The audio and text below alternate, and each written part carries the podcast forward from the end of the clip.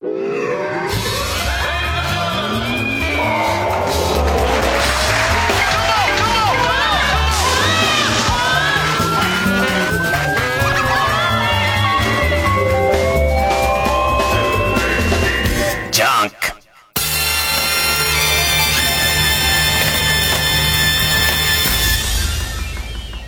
週気づいたこと。なんか、落語会まであと2ヶ月になって、この2ヶ月までの間の準備が、なんつったらいいのかな。えっ、と、RPG の、ドラクエみたいな RPG の、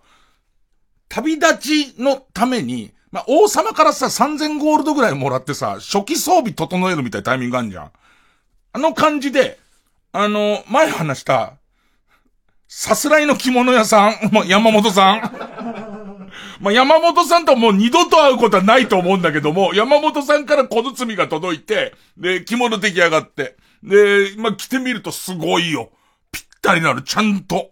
ちゃんとしてるのよ。で、その着物の上下、えー、羽織と着物。上っ張りが羽織ね。えー、これも手に入れました。ね。ただこれがもともと覚悟してたよ。それでも一着10万ぐらいするんで。高いんだけど、もともと覚悟してた出費に比べると、割と安く済んだのね。でも他の装備を、その、3000ゴールドで整えなきゃいけないから、ね。あのー、一応布の服は手に入ったんで、ね。まあ、落語やるのにまず棍棒がいるじゃないですか。ね。あの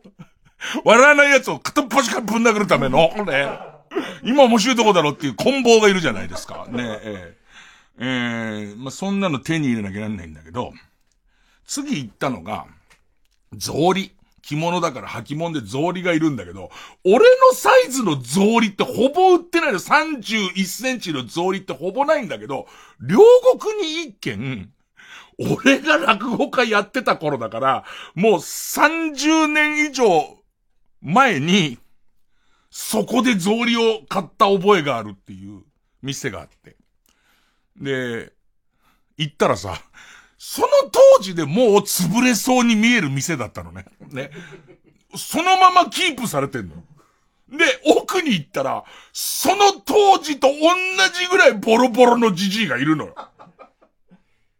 下手すれば、俺が最後にその30年前草履買って、あ、どうありがとうございました大将元気でって言って別れて、もう一回振り向いたぐらいのとこにいるのよ。同じクオリティで。で、同じ感じでいるわけ。もう、なんだろう、ある程度年取っちゃうとさ、俺たちの中でさ、120歳と150歳の差はわからないか多分その感じだと思うんだけど、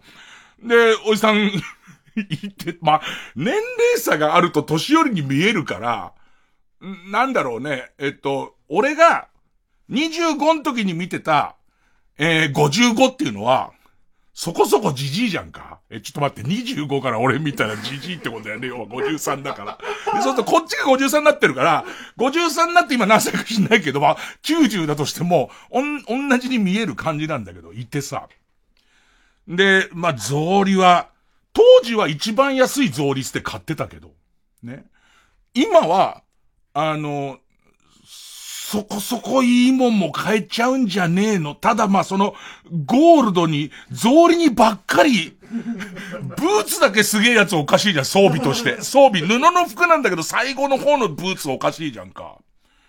で、聞いたらさ、じじい曰く、まあ、いろんなこと思い出すんだけど、じじい曰く、俺の、まあ、じじいパッと足見てすぐわかるんだけど、俺の足に合う草履はうちには2足しかないっつって。2万5千円か1万5千円しかないっつって。でいて。じゃあ一番高いのっつって、まあ2万5千円の草履。まあ、草履とかも、まあきちんと一から仕立ててもらえれば別なのかもしれないんだけれども、まあなんかその、えー、っと、丈夫ででかいをクリアするだけの草履は、その大きさ分の値段でしかないから、なんか素材がとか、光沢がとか、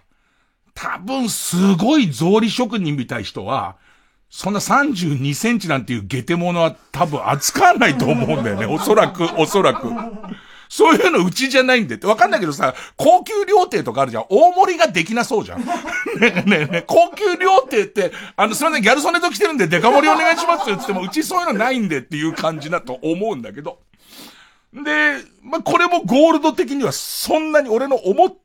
ていた出費が、出費じゃなかったことがあって、ちょっと調子に乗ったっていうか、落語会近づいてきてもうワンギア上げなきゃなんないと。そのもうワンギア上げるのに、その装備を少しいいものを、ね、装備少しいいもの買いたいっていう。で、ちょっと禁断のなんだけど、墨田区の向島に、明ヶ谷っていう、えー、っと、どれぐらい古いかっていうと、ひらがなで、めうがやって書いてあるぐらい古い。えー、っと、親さんに創業何年って聞いたら多分150ぐらいつってた。150ぐらい、150年ぐらいつってた。で、その明ヶ谷。明ヶ谷は、す、す、強い力士や、あとその、えっ、ー、と、歌舞伎役者。それからその、えっ、ー、と、日本舞踊のすごい人とかが、旅を、あつらえで仕立てで作ってくれる店なわけ。ただ、あの、職人さんが一点一点作るから、どれぐらい期日がかかんのかわかんないんで、俺からしてみたら、2ヶ月後の6月の、まあ、初旬から中旬の落語会まで、まあ、仕立ては間に合わないだろうなって意識もあるんだけど、ちょっと中見てみたいのもあって、で、その、明ヶ谷行って、で、すいません、初めて旅を作るし、こう、見て、見ての通りでかい足なんですけども、まず仕立ての旅っていうのは、あの、今日採寸してもらったら、どれぐらい期日が、あの、不勉強で申し訳ないんですが、かかるもんなんですか？って言ったら、まあ、こっちもおじいさんなんだけど、えっ、ー、と、もうすごい丁寧な、ずっと接客をしてきました。お店が150年ってことは多分160歳ぐらいだと思うんだけど、おそらく。ね。おそらくです。160、あ、もしかしたら途中で新しい体を奪い取っていい、あの、体の年齢は80歳ぐらいかもしれませんけれども、ね。あの、ある日突然、へそからなんかわかんないけど、えー、黒緑の液体が出てるなと思ったら、前を通りかかった少年の中に入ってって、少年の目がピカーって光ったと思ったら、次の瞬間旅をすごい勢いで突き出してる、みたいな。ね、わかりますよ、僕はその、あの、どういう風に旅を作るっていうことが伝承されてるかが僕はわかりませんから、なんとも言えませんけど。って言ったら、えー、そうでございますねっていう、えー、いろいろ立て込んでおりまして、えー、今でしたら、え、2ヶ月ぐらいいただきたいっていうのね。で、あ、じゃあ、ぎ、ギリダメかって思ったら、えっ、と、いつお使いになりますっていうことを聞かれて、まあ、6月の、えっ、と、中旬ぐらいに、えー、舞台がありまして、みたいな。そうですか。で、そこもなんかすごく話しやすいおじさんで、実はあの、あ、あと一応伊集院光だってことを分かってくれて、で、いやー、恥ずかしながら35年ぶりに、その落語の講座に上がることになりましてと。でいて、えっと、腕の方はひどいもんなんで、せめて、あの、周りの道具だけでもいいもん使いたくて、ちょっとその話家時代に憧れてた、明賀屋さん訪ねてみたんですけど、みたい話をしてたら、そこで、なんとか間に合わせます。少し余裕を持って間に合わせますっていうお話をしてくださって。ただその、初めて、明賀屋で旅を仕立てる方に向けての注意みたいことを細かく話してくれるわけ。ね。まあ、例えば、うちの白旅はこの記事を使いますけど、ちょっと見てくださいって言われるけど、俺からしてみるともう記事の良し悪しなんてわかんないし、み、み、ょ、みょうがやが一点もんで出してくる記事だったら、もう、もう、いい、いいに決まってるじゃん。いいに決まってるから、何も言うことはないし、あと旅をどう手入れするべきかみたいな話とかも、最初分かってないと使いこなせないか教えてくれんだけど、こっちはさ、なんか、その、えっと、もうビビっちゃってるし、あとちょっとかかっちゃってるから自分の中で。あのー、チュートリアルのさ、えー、ノンプレイヤーキャラがしてくる説明、すげえ飛ばす感じわかる ねえ、後でわかんだろみたいな、吐けばわかんじゃねえかみたいなことで、パイ、ポンポン飛ばしていくうちに結構いろんな話が進んでいって、明賀屋さんは、6足セットで、しかも、一足目をきちんと作ります。したらその一足目を履いて選択して、また履いて選択してを何回かやってください。そうすると最初とちょっとサイズ感が縮んだり、あと伸びたりとかして変わりますっていう。その時の縮み具合をちゃんと見てから、2足目から微調整を入れますと。で、残り5足をセットで差し上げますっていう。要はもう、うまく言えないけどさ、宮大工が寺とかをこしらえるときに、その木っていうものはしなったりとか、切った後でも多少成長したりするから、全部終わった時にきちんとする、その何年か経った時に、ちゃんとその、はめ込んだところが収まるかどうかみたいのまで見る感じなの。だから、その一足目を、その、なんとか間に合わせるっていう形しかできませんけど、いいですか？みたいなことになってんだけど、ちょっと感動しない？なんか。そんなまで考えんのって思うじゃん。で、えー、わかりましたもう全部イエスですイエスです。A ボタンをパンパンパンパンパンパンパンパンつってね、もう一度聞く。それも A をしたらもう一度かあ、もう一回全部押すのかのあの状態の、まあ、レンダマン、こっちはレンダマンになってますから、ずっとレン、連打しながら、感心しながら聞いてるわけ。ね。で、それじゃあ、あの、今から、えー、足のサイズを、えー、っと、お測りしますって、トントン拍子でなっちゃって。で、俺足くせんじゃねえかって疑いも結構ある中、ちょっと座敷に上がって、で、その、まあ、ちょっとこじんまりと職人さん前とした。で、職人さんつってもガラッパチじゃなくて接客をやる。じゃあ、おみ足を、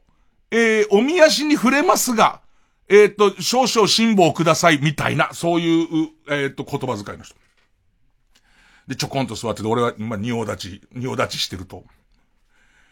体重バランスよくかけないとダメだっていうのね。要するに足の潰れ具合みたいなものが、ノーマルな状態じゃないと、えっと、やっぱりフィット感に差が出ちゃうからっ、つって。もうそうなっちゃうとわかんなくないもん。ね、ど、どんどん前傾してっちゃうとよくわかんないけど、どんどん前傾。俺は、あの、ひざまずいておちんちんを加えてもらうときには、どんどんのけぞっていくんですけど、こういう話が本当にいらないよね。結構反省はするんだよね。その即座即座に反省はしてくんだよね。ええで、こう測ってくれんだけどさ。まずその、えっと、普通に、あのな、なんつう、よくとも専用の定規みたいでどんどん測りつつ、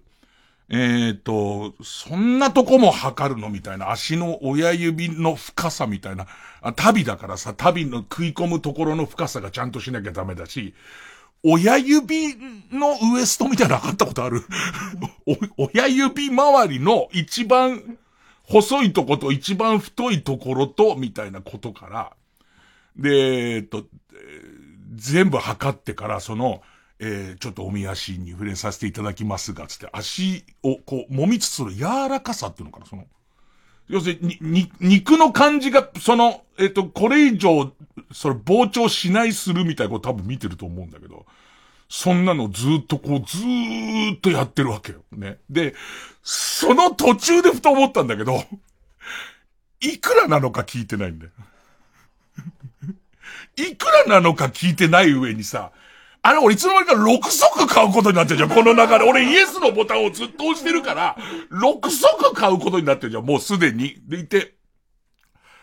いくらなんだろうっていう。靴下って3足980円とかの履いてるから、それよりちょい高くても大丈夫だけど、あ、これど、どうしようって思いながら測ってもらってると、また体のバランス右に傾いてくんだ俺なんかわかんないけど。不安だと右に傾いていくからさ、右足に体重かかっちゃうからさ、あ、ちょっとまっすぐ立っていただいた方がとか、やりながら足首のところを、えっ、ー、と、持ったりして、これは今日何時頃起きられましたみたいな。要するに今、まだ寝起きだったらむくんだ状態でこれだから、みたいな話とかも全部聞くのよ。でいて、そんなに足だけでサイズ測ることあるっていうぐらい測って、手触り、試して、で、爪っていうのはこれより伸ばされることありますか？切ることありますかから始まり、で、右と左全部測り直し、細かいの出して、で、すげえな、このアナログの王様みたい人って言ったら、最後にスマホで写メ撮ってたのね。それはありなんだってよくわかんないけど、俺の中で、それはなしなのかなってちょっと思っちゃってたから。そしたら、えー、最終的に全部測り終わってお願いしますっていう。で、本当に多分相当仕事が立て込んでて、6月のその、えっと、俺が使う日の3日前ぐらいにできる、できるって話だって相当無理してたみたいなのに、いろいろ途中から話してて、で、おそらく、あの、直前じゃ不安でしょうから頑張って、えっと、えー、5月の末日までで私作りますわ、みたいな、作りますんでっていう話されて。で、出てくるわけですよ。その見積もりが。ね。4万9千円。難しいだろリアクションすごい難しい。だって元々の値段がわかんないから、6足って言われちゃうと、4万9千円がどうなのかっていうことが全然わからないじゃんか。でも、100円ショップで可愛い靴下売ってるじゃんって考えたら、タレパンダのやつ売ってるじゃんか。ね。え、あれと比べちゃダメ。ねえ、ねえ、タレパンダのやつはあの人作ってないから、あの職人さんが作ってないから。でもまあ、まあまあ、そのもっと莫大、まあ高かったけど、それと俺からしてみたら、二足目から使わないっていう。その二、足目から旅を吐く用途、だって35年なかったんだから、旅を吐く用途がなかったんだから、この先また35年ぐらい旅を吐く用途がないけど、でもちょっとやっぱり、その人当たりとか、その、なんかそのね、なる、あの、一生懸命いいものを作ります、みたいなことをおっしゃる感じとかが、それとあとなんとなくその、もう昔ながらの、えっ、ー、と、小さな、えっ、ー、と、お店構えにいっぱい千社札とか、今までその買、買っていった名人たちの千社札が貼ってあったりとか、そのいろいろなってる中で、ね。なってる中の4万9千だよ。びっくりするぐらいのはした金じゃんか。もうね、え、で もうな、なんだよ。もう、もうポケットに4万9千円玉があればさ、もうそれワンコインですよ。ただまだ日本がまだ4万9千円玉を出してないから、ワンコインと言うとちょっと大げさになりますけれども、で、まあ4万9千円じゃないですか。結構王様からもらったゴールドは使ってるんですけど、ただ、元々の着物自体にもっとかかるって思ってたから、で、あと、その、いや、絶対に、この人に、俺ね、すごい足の指がすごい太いの。すごい太いから、おちんちんもすごい太いけどね。おちんちんもびっくりするぐらい太いけど、こっちは。だけど、その、えっと、そこなんだよ。そういうとこなんだよね。もう、妙が屋の旅とか履かなければいいじゃんと思うよね。そういう時にね。で、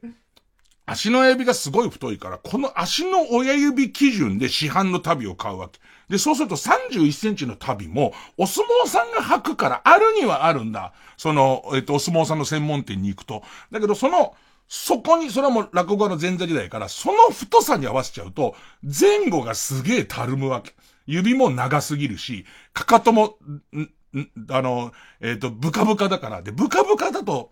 旅って後ろの、その、小ハゼっていうの、留め具が外れやすくなるから、まあ、不格好。なんだけど、まあ、それもピタッと決まるし、で、さらには、えっ、ー、と、旅に名前を、い、あの、一文字自分のだってわかるように、なんかその小ハゼのところに、金属でできてる留め具なんですけど、その留め具のところに、ひらがなと数字を打てますって言われて、えっ、ー、と、伊集院さんの一足目の旅だから、胃の一番ってのは縁起が良くないですか？なんて言われて、そんなの履いたらちょっと上手くな、なりそうな、あのー、ドラクエのアイテムで言うと特能がついてそうじゃん。ちょっと。落語の力も、プラスいくつかにはなりそうです。その代わり呪われるよ。その代わり呪われるけど、寿命はどんどんどん短くなります。だけど、みたいなこととかが特能つきそうだから、まあ、いい、いい買い物だしって、ね。で、いい買い物、いい買い物だって言えって神さんにまた、ね、言え今から、10回言えっつって。ね。で、10回言われたりとかして、ね。オープニングだとこの後また長くなんだけど、ね。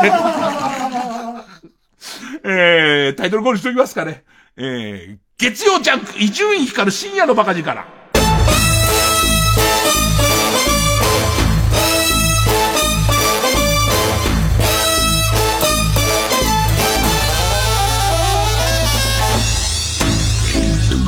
An open microphone can be dangerous. えー、曲。ね、えー、初恋モーテルで青春構想。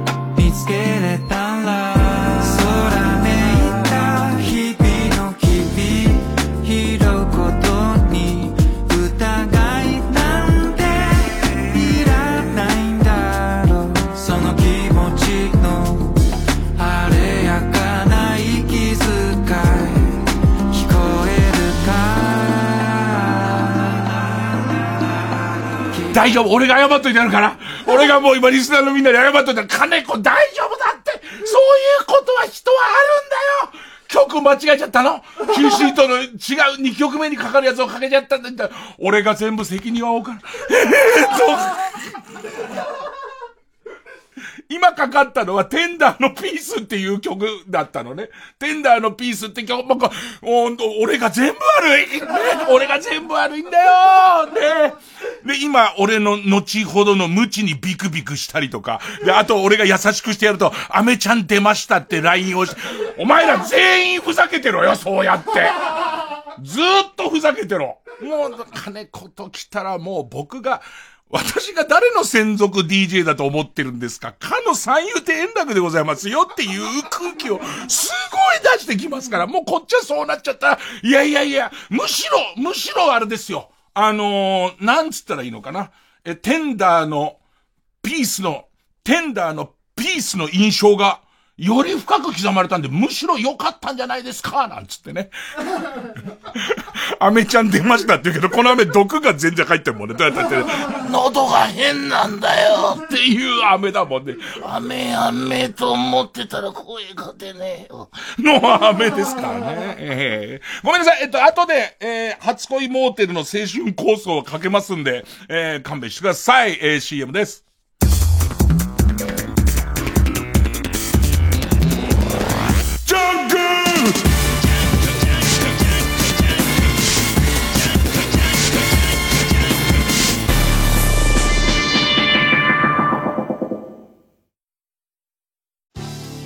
TBS ラジオ JUNK。この時間は小学館中外製薬マルハニチロ伊藤園ホテルズ他各社の提供でお送りします。あなたが死んだ時ようやく気づいた。あなたたちがどれだけ大切だったのか。生きとし死せる全ての人たちに捧げる物語。漫画大賞2021大賞受賞。葬送のフリーレンコミックス発売中。小学館。小学生役、中学生役、中外生役、小学生役、中学生役、中外生役。遅すぎねえか、お前。小学生役、中学生役、中学生役、小学生役、中学生役、中学生役。噛みすぎてんだよ、お前。お手本聞かせてください。小学生役、中学生役、中外生役、小学生役、中学生役、中学生役、中学生役、中外生役。語尾が気になる。小学生役。佐藤健です。今日はどんな日だった？お、いいことあった？よかったじゃん。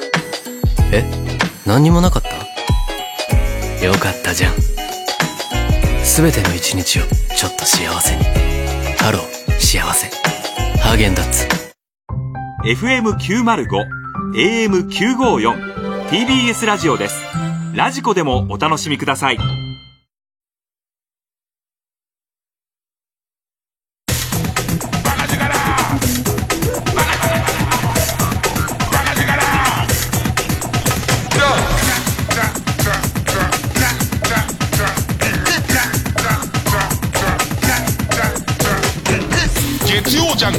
伊集院光る深夜のバカ力でもさ、こんなこと言っててもさ、絶対、俺がタイトルコールの後何にも喋んないで急に曲って言ったら、それはディレクターも焦るわな、みたいな。また俺が叩かれるとか。なんでしょう。でもさ、よくわかんないの。この番組一曲目の曲紹介とか、いつも適当にさ、ベンアフレックで臭いパンとか言ってるわけじゃん。それでもなんの、普通に終わった時に、いや、実は、誰々でしたって言ってるのにさ、なんでちゃんと訂正すんのかわかんないの。もう今後、だから一切曲名は全部岡村隆子でうどんの歌、うどんの歌、ね、えー、なんとかリミックスっていう形にしてけば。言っとけばいいですよね。で、後でなんかみんな各自確認すればいいじゃん、つって。ね、どうしても言うたならと思った人は、一旦エアチェックしたものを、えー、ま、えー、っと、ラジコのタイムフリーでかけながら、もう一台の、えー、っと、スマホの音声の検索のやつで曲名出るやつあるから、そうすればいいじゃない、な。ねえ。ねえ、金子は悪くないんですよ。ね、もう身を挺して、身を挺して守っといて。で、えっと、装備が、えー、っと、着物。羽織、えー、草履、旅、ね。で、あといるのが、えー、帯。帯がないとね、落語に気が入らないです。ね、帯がないままはもう落語に全く気が入りませんから、あのー、まあ、帯は、帯だけ装備しないとわけいかないんですよ。ね。羽織はなくても落語できる。前座さんとか羽織を着ませんから、いいんですけど、帯がないと、おちんちんが出てしまいますので、あのー、それはなきゃダメなんですけど、ここが大問題。ここが大問題です。えっとね、話か憧れの帯ってのがあるんですよ。話か憧れの帯っていうのが、浅草の帯源っていうとこにある、えー、なんつったかな、鬼剣城つったかな。えっとね、これ諸説あります。で、一問で落語家とかはその不分率とか、あの格の問題みたいのがすごくありますんで、その落語家憧れの帯は帯弦の帯なんですけど、帯弦の帯を、いきなりこう、前座が締めるなんてのは、ど、どうなのよ。真打ちになってから帯弦だろとか、もしくは、師匠が自分の使った帯弦の帯を、お前、じゃあ、あの、金ねえんだろうってお風呂でいいからこれしろって言われたとすれば、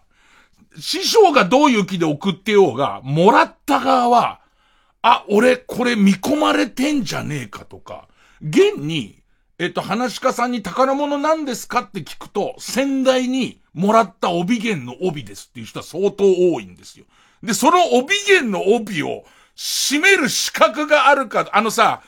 たまにレアアイテム拾ってすぐつけようと思ったら、今のジョブでは無理な時あるじゃん。ねえねえ、これ、このジョブではお前の、は、お、帯弦はできないんだよ、なんて、じゃあおちんちん出したまま戦いますよっていうことって、まあ、まあよくあることじゃないですか。あの感じなんですよ、帯弦の帯の。で、しかも、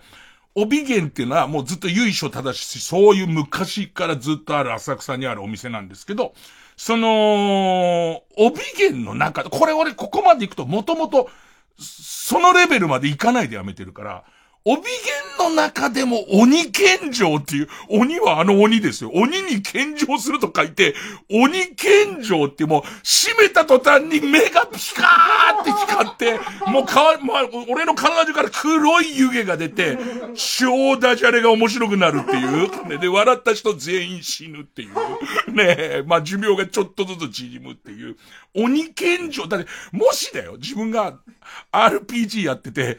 ボスキャラみたいなのが落とした、ランダムで落とすアイテムが鬼剣城のベルトだった時に、これ急に締めて、大丈夫ってあるよね、絶対にね。で、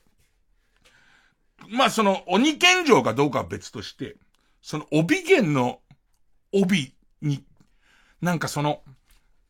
明賀屋のご主人と話した、せめて下手な分、下手な分、小物とか、身の回りを、えっ、と、その、職人さんたちが作ったもので固めることで、えっ、と、気持ちだけでもあげたいんですっていう、その自分で言った言葉にちょっとこう、クラクラっと来ちゃってるから、帯弦どうよって、帯弦なあ、ここで、だってここまでお金は、まあ旅でちょっと出たものの、なんつっても服の生地、洋服の生地が東レですから。こっちは東レでもいいじゃねえかよ。ね、基本的には洋、その、ごめん、着物の生地のメインのところが、洗えるですか？ら、僕はね、洗える優先、洗える優先で言ってますから、そんなにもともと思ってたお金ではないはずだっていうのもちょっと頭にあるんですけど。で、帯弦の帯を、ま見るだけ。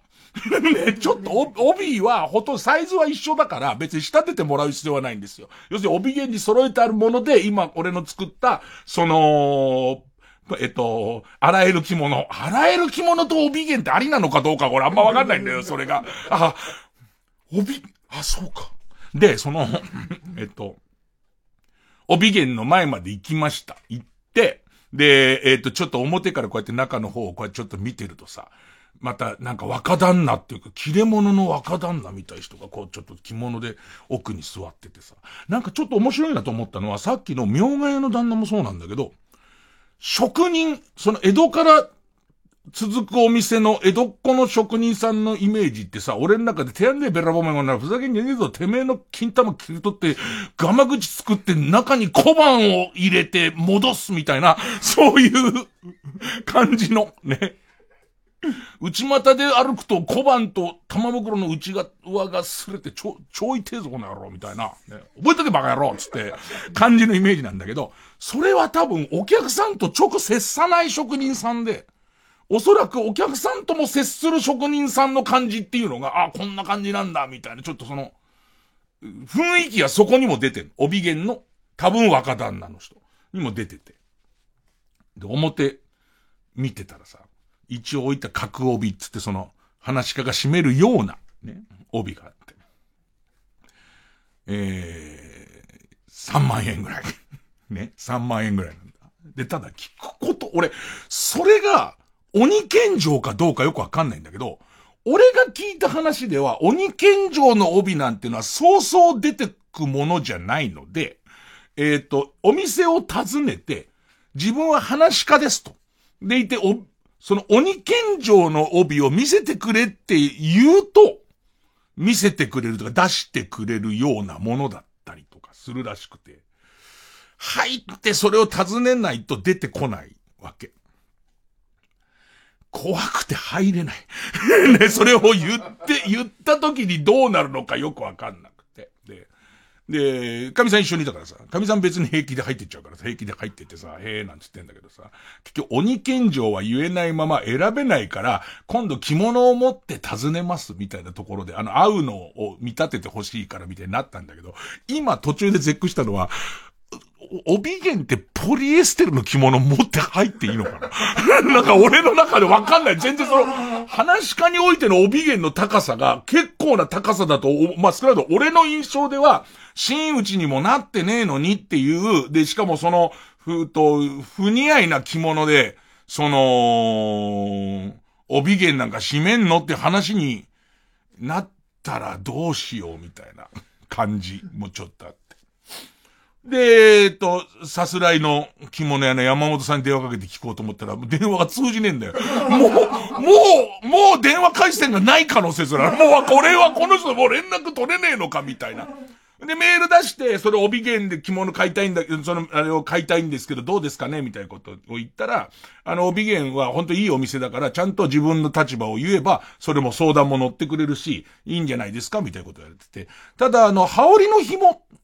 羽織の紐どうすんですか？羽織ってね、あのさ、商店とかでさ、なんかさ、みんなさ、上、上、上、上にあの、羽織るから羽織。羽織のさ、前んとこにさ、ふわふわのやつついてる紐、紐にふわふわのやつついてんじゃん。あれね、トイプードルみんな。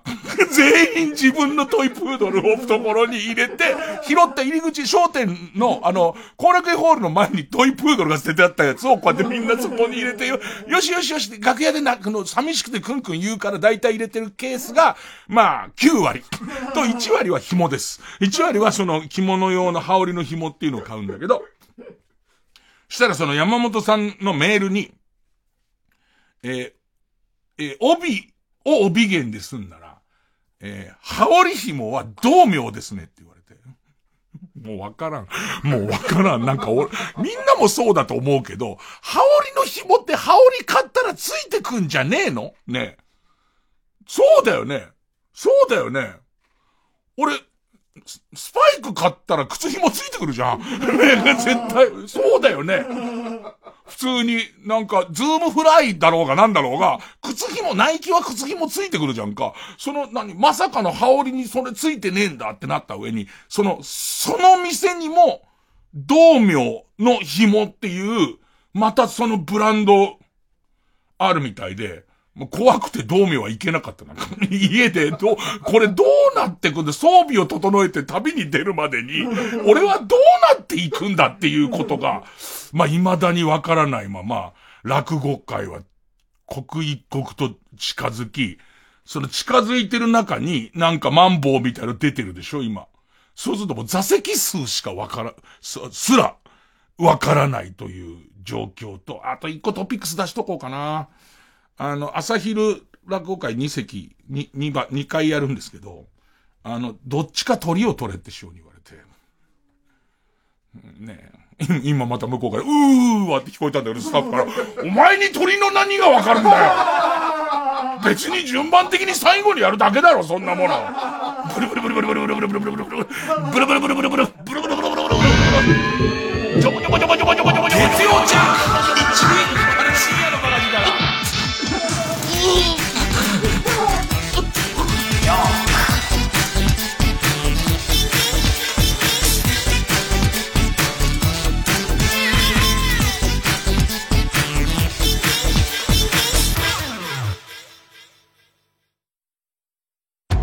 愛がっていた子猫ちゃんが謎の集団アイシアと共に消えた。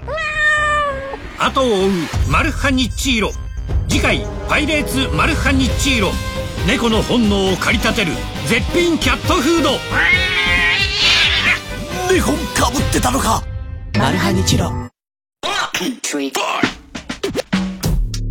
日本を代表するクリエイティブディレクター佐藤柏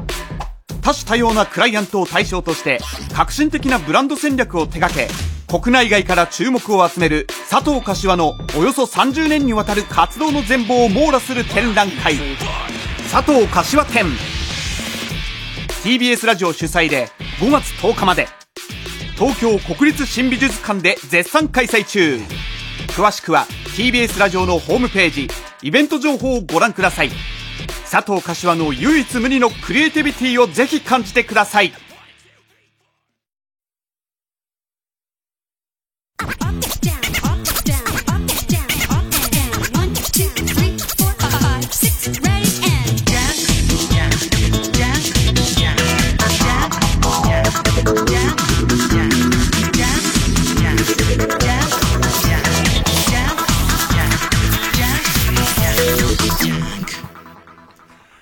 だから、その、まあ、は羽織紐買ったことないでしょ、みんな。ね。えー、羽織紐がその道名。で、帯が帯源。でいて、しかも、えー、旅、旅が名画屋。なんかさ、揃うとさ、あのーまた新しい魔法が出せるようになったりとかさ、あとわかんないけどヒットポイント上がったりとか、そういう感じだよね。もしくはそれが揃ってないと開かない扉があるとか、そういう、そういう感じの。で、と同時に、と同時に、あのーロールプレイングゲームの話が続くんだけど、ね、えっと、アウトライダーっていう、アウトライダーっていう割と最新の、まあ、ロールプレイングゲームって言い方でいいの？あれ何？ゲームのジャンル名が今増えすぎちゃってよくわかんないんだけど、何？FPS なの ?TPS なの？なん、なんかよくわかんないわ。サードパー、パーソンシューティング。あり。そ、そんな感じ。まあ、まずゲーム、ゲームを始めて、で、またさ、最近のゲームってね、ものすごい金かけて、ものすごい壮大な対策作る上に、さらには、えっ、と、ネットワークでゲームをやるっていうこともあるし、もっと言うと、昔さ、カセットでゲーム出してた頃ってさ、結局一回発売しちゃうと、プログラムにミスがあったらもう全品回収みたいなことになるから、えー、もう下手すりゃ何年っていう単位で発売伸ばしてでも完成させてから出してたのが、なんか最近のああいう対策ゲーム、特にネットに対応してる対策ゲームって、まあ、バグが多い。で、ちょっと前にやってた、サイバーパンク2077-2077っていうゲームもそうだし、で、このアウトライダーズっていうゲームも、まあ、バグが、バグがすごくて、ね。で、えっとね、アウトライダーズっていうゲームは、漠然と、漠然と言うと、えー、地球が、ね、もうダメになっちゃいました。でいて脱出しましょうっていうことで、その、それなりの人数を乗せた巨大宇宙船で旅立ちます。で、その、えっ、ー、と、旅立った先の、えっ、ー、と、星、星の名前なんつったっけな？エクレアみたいな名前の星。ね、えっ、ー、と、エノワ。エノワっていう星に、の、ま、近くまでいろんなことあったんですけど来ました。で、先発隊がそのエノワ、えー、エノク、エノクに、えっ、ー、と、おと、先発隊が降りて、で、エノクは地球と環境も似てるし、う、うまく進めそうな星のはずだったんだけど、行ったら、なんか、す、すごい伝染病みたいのにかかっちゃい、で、さらには、なんかすごい磁場がおかしくなってるんだが、なんか、うんより、うんよりゾーンみたいのがあって、急にこう、うんよりし始めちゃったり、で、これネタバレないように言ってますから、うんよりし始めちゃったり、あとは、あと謎の電波。自分たちしかここに来てないはずなのに何か人工的な電波が、えっ、と、えー、キャッチできたり。で、それをどうにかこう周波数合わせようとするんだけども、どうしても、あの、北朝鮮の放送が入ってきちゃうっつって。でもどうしていいのか、どうしていいのかわからないみたいな、そういう状況があり。で、そうなってるうち、伝染病、主人公、その伝染病みたいなやつになっちゃって、これやべえやべえってなって、なんだかわかんないけど伝染病だっつって、そこに来るまでもコールドスリープしてて、で、早めにそいつは起こされて、その最初の舞台で言ってたんだけど、もう一回寝ろもう一回寝ろ寝ろっていうね、二度寝しろ二度寝しろっつって大丈夫だからってまだ出なくて、お母さんご飯の支度できてないから寝なさいなんて言われて、ほんで、その、もう二度寝することになるわけ。二度寝して、はっって起きて、はぁ、二度寝しちゃったと思って起きたら、30年経ってるのね、またね。で、そうすると、多分あれ二度寝しなかったやつは30歳年取ってんだが、先起きたやつとまた一緒になんだが、あと二度寝したっきり起き上がらないやつがいたりとか、いろんなことになりつつ、うんと、その星の謎を解き明かしたり、まあ、当然その移住者同士で戦いになったりとか、そういうゲーム。で、そういうゲームで、ゲームスタイルとしては、サードパーソンシューティングで、3人までネットワークでチーム組んで、まあ、ゲームはできますと。で、敵をやっつけて。で、えっと、3人でそれぞれ役割分担を、あ近距離戦闘が得意なやつとか、えっと、割と長距離でスナイピングするやつとか分けて、で、まあまあ、いろんなクエストをクリアしていくと、ランダムでいろんなアイテムが出てくるから、そのも、も、持ったアイテムを強化したりとか、いろいろしながら、えっと、どんどん強くなる。自分のレベルも上がるし、えっ、と、武器もすごい強化されていくし、あと自分のスキルみたいのもいろんな振り分けて、より専門性を高くする、すごい長距離からスナイピングばっかりのやつもいれば、もうとにかく近距離戦で、え突入型のやつを、になったりとかっていうのが面白いゲームなんだけど、一番の売りと言ってもいいのが、クロスプラットフォームでネットで協力プレイができるっつって、プレステでも、Xbox でも、パソコンでも、このアウトライダーズをやってれば、要はみんなでゲームができるっていうことになってて、これ前に座ってる河野和夫が、まず最初にアウトライダーズを Xbox で始めて、伊集院さんこれちょっと面白いですよっていう話になり、でいて、あ、俺もじゃあやるわってなったんだけど、ちょうどその時に、えー、っと、俺も Xbox も持ってるんだけど、えー、と、ファミ通からやってみてくれって言って PS5 版、PS4、5版が送られてきたんで、じゃあそっちやりますわ。って言って俺そっち始めて、で、河野と後で一緒に戦おうぜって一緒に仲間になって戦おうぜっていう話をしたんだけど、まさかの発売直後のバグで、え、このクロスプラットフォームプレイができませんっていう、あの、なぜかできません。で、またすごいなと思ったのが、一番のバグが始められないっていうバグがまず。結構始まるかどうかが期限次第だから、あね、ネットワークにつないでサーバーに入らないと一人プレイもできないのね。で、スタートボタンを押した時点で、接続中って出たままずーっと、いつまで経っても始まらないっていう、まず第一関門。第二関門はサインイン完了って出て、始まらないっていう第二か、第二関門があって、結構最初のうちの始まらない率が異様に高いっていう、なんだろうね。多分コールドスリープから起きないんだろうね。ね 要するに、起きないままっていう、まず一番最初そこが関門なんだけど、これの問題なのは、サイバーパンクもそうなんだけど、始まると超面白い。本当に、あの、ゲームとしてはめちゃめちゃ面白くて、楽しいんだけど、とにかく始まる。ほいで、えー、俺が、PS5 版でレベル15ぐらいまで行った時に、えっ、ー、と、河野くん前から、もうレベル20ぐらい先行ってて、で、一緒にやろう絶対。いや、実は、その、えっ、ー、と、クロスプラットフォームではできないんですってことになり、じゃあどうするってなった時に、俺が Xbox 版で始め直すしかないわけ。で、1から Xbox 版で始め直して、ある程度人とやって戦えるっていう人と一緒に協力プレイできるってところになって、レベル10まで上げたところで、じゃあ、河野くん、あの、一緒にやろうよって、まあ、えー、Xbox のチャットで話しかけたら、河野くんもすでに、えっと、今のレベルの上限の30っていう一番強いとこまで行った上に、ゲームが得意だから、すごい武器とかもパワーアップしてて、もう俺とは子供と大人みたいになってるわけ。で、俺はそのストーリーモードをまだ全然途中の段階でもう河野くんに手伝ってほしいんだけど、河野がストリートモードはもう全部終わっちゃってる状態で、あとはこのレベル上げて、あ、さらに、レベルはもういっぱいいったから、武器のレベルをどんどん上げて、で、さらに、えっ、ー、と、サブクエストみたいのいっぱい攻めたいとこなんだけど、一緒に俺の、その、えっ、ー、と、クエス、まず、ストーリーモード付き合ってくれよ、つってストーリーモード始めんだけど、あの、俺が一生懸命戦ってても、あの、河野くんの持ってる得体の知れない武器でもう一網打尽なわけ。もう、助けて河野くん助けてドーンありがとう、助かった。っていう、異様なバランスの悪さだ。だって俺、こ、殺される殺される河野くん殺される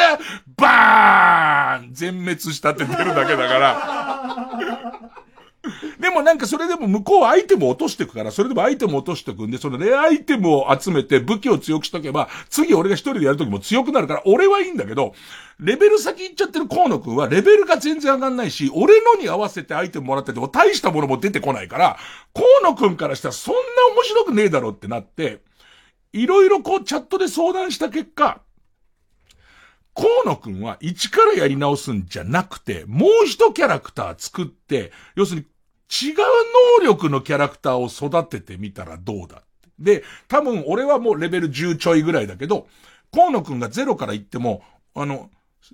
河野くんの上手さなら絶対俺にすぐ追いつくからっていうんで、河野くん新しいキャラクターにして、また、こう、始めることになった。で、えー、じゃあ一旦落ちて、もう一回始めようねって言って、また入れないんだけどね。で、入れないって、それ、このバグ本当にきついなお預けだしって話してて、後でネットで調べてみたらもっとひどいバグもあって、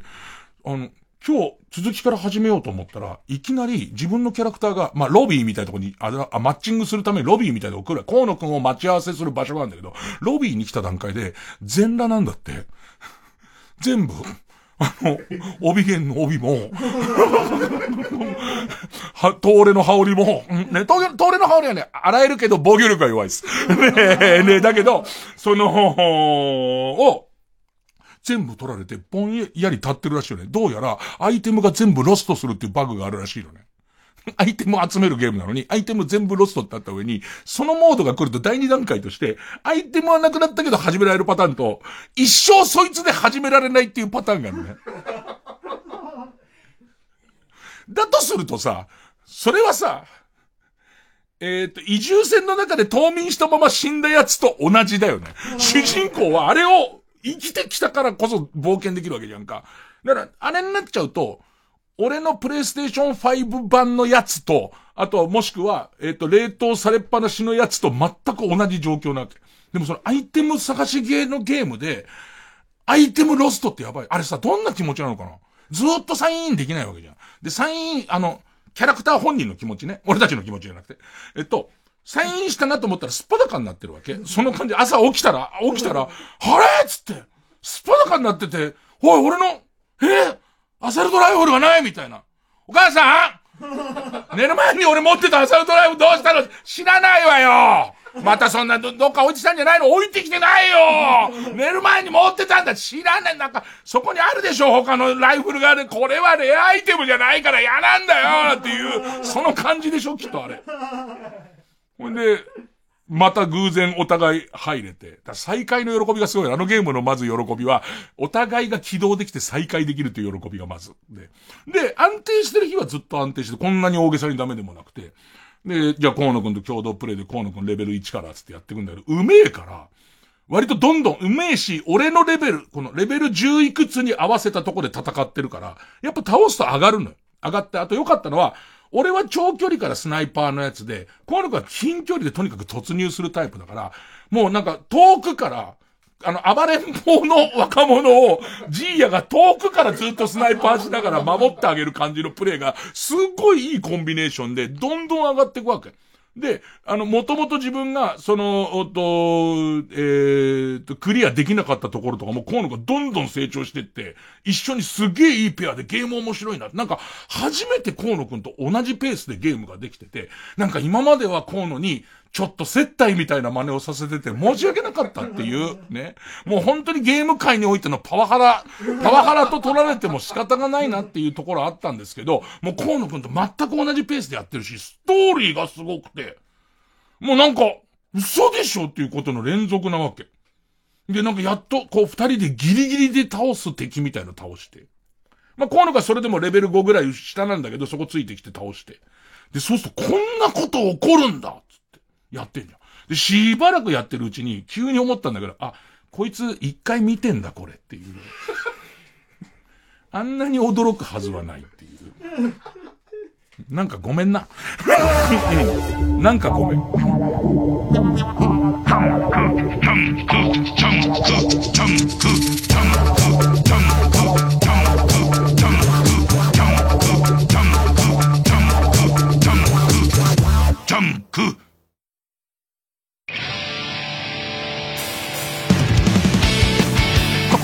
マイダリンの「ラブマイフレンズをお聴きください。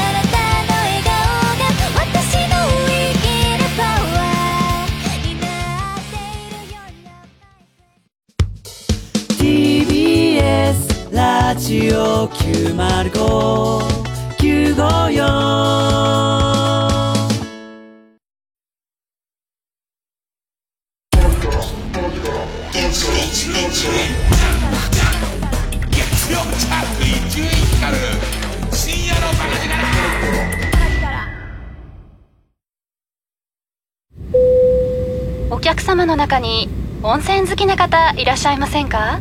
え？はい。お伝えしたいメロディーがございます。有名温泉地に49カ所。お得に通える温泉宿なら。いい湯加減旅プレイステーションプレゼンツマイゲームマイライフ15日のゲストは声優の上坂すみれさん親友だと思ってたら、竜騎士がなんか裏切ったり、FF っぽい展開だ裏。切りっていうことを 人生で初めて体験して、お父様お母様、人を裏切るのでしょうかみたいな。詳しくは木曜夜9時から。TBS ラジオ主催堤恭平オフィシャルトリビュートプロジェクトザ・ヒットソングメーカー堤恭平の世界 in コンサート日本音楽界の至宝堤恭平の名作を豪華な出演者が送る奇跡のコンサート。4月17日18日東京国際フォーラムホール A で開催。チケットは好評販売中。詳しくは TBS ラジオイベントページをご覧ください。TBS ラジオ JUNK。この時間は小学館中外製薬マルハニチロ伊藤園ホテルズ他各社の提供でお送りしました。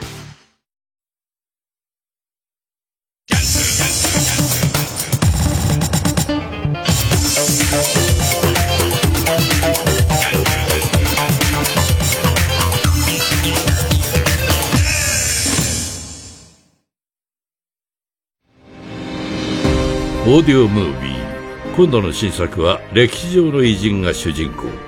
渋沢栄一北里柴三郎の活躍を通じて生き方を学ぶ物語です。偉人伝 by 川口技研。詳しくはオーディオムービーで検索。なんやミクえらいご機嫌やの。うんだって極主不動がついにアニメ化するんだよ。しかもネットフリックスで全世界独占配信だってさ。たっちゃんの主婦生活が世界に流れるんだよ。なんやって。これは全世界に勝ち込みじゃ。だね。言い方がなっとらん。勝ち込みじゃ。勝ち込みじゃ。勝ち込みじゃ。勝ち込みじゃ。勝ち込みじゃ。アニメ極主不動ネットフリックスで独占配信。主婦なめたらあかんで大沢優里です。佐古道夫です。ただいま装いも新たにお色気大賞の CD を販売しています。題して徳田市お色気大賞。笑えるお話が盛りだくさん。お申し込みはフリーダイヤル0120-234-954 0120-234-954番です。パソコンスマートフォンからは TBS ラジオお買い得と検索してくださいかまいたち濱家です。山内です。僕たちの番組「かまいたちのヘイタクシー」のオリジナルグッズ好評発売中。さあ山内このグッズの魅力を3文字でお願いします。高い。高ないわい。詳しくはカマタクグッズで検索してください。光る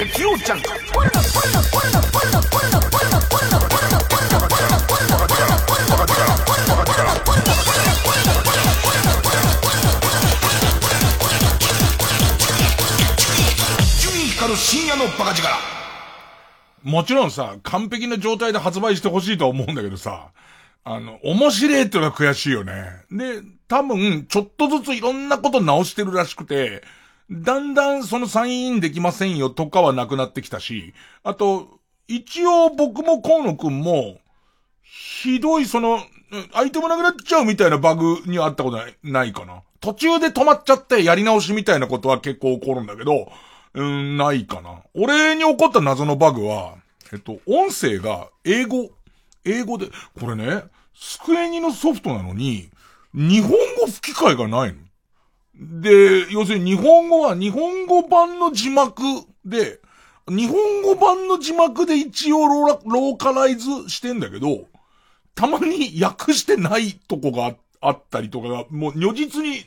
抜けてるところとかが出てきたりとかするんだけど、まず何より言いたいのは、日本語の吹き替え俺有料でもいいから欲しいわ。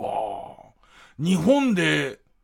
Xbox 版をやってる人がどれぐらいいんのかわかんない。本当は3人まで協力プレイできるから、もう一人 Xbox 持ってやってるやつが欲しいの。その、とにかく合同プレイがめちゃめちゃ面白くて、命からがら抜けた感みたいの、なんか本当に、あの、河野くんありがとうっていう感じとか、なんかちょっと蘇生させてドヤ顔みたいな、そういう局面が多いからやりたいんだけど、まあ、周りどんなに考えても Xbox のユーザーが周りで誰もいないっていう状態で、まあ、その3人目ができないんだけど、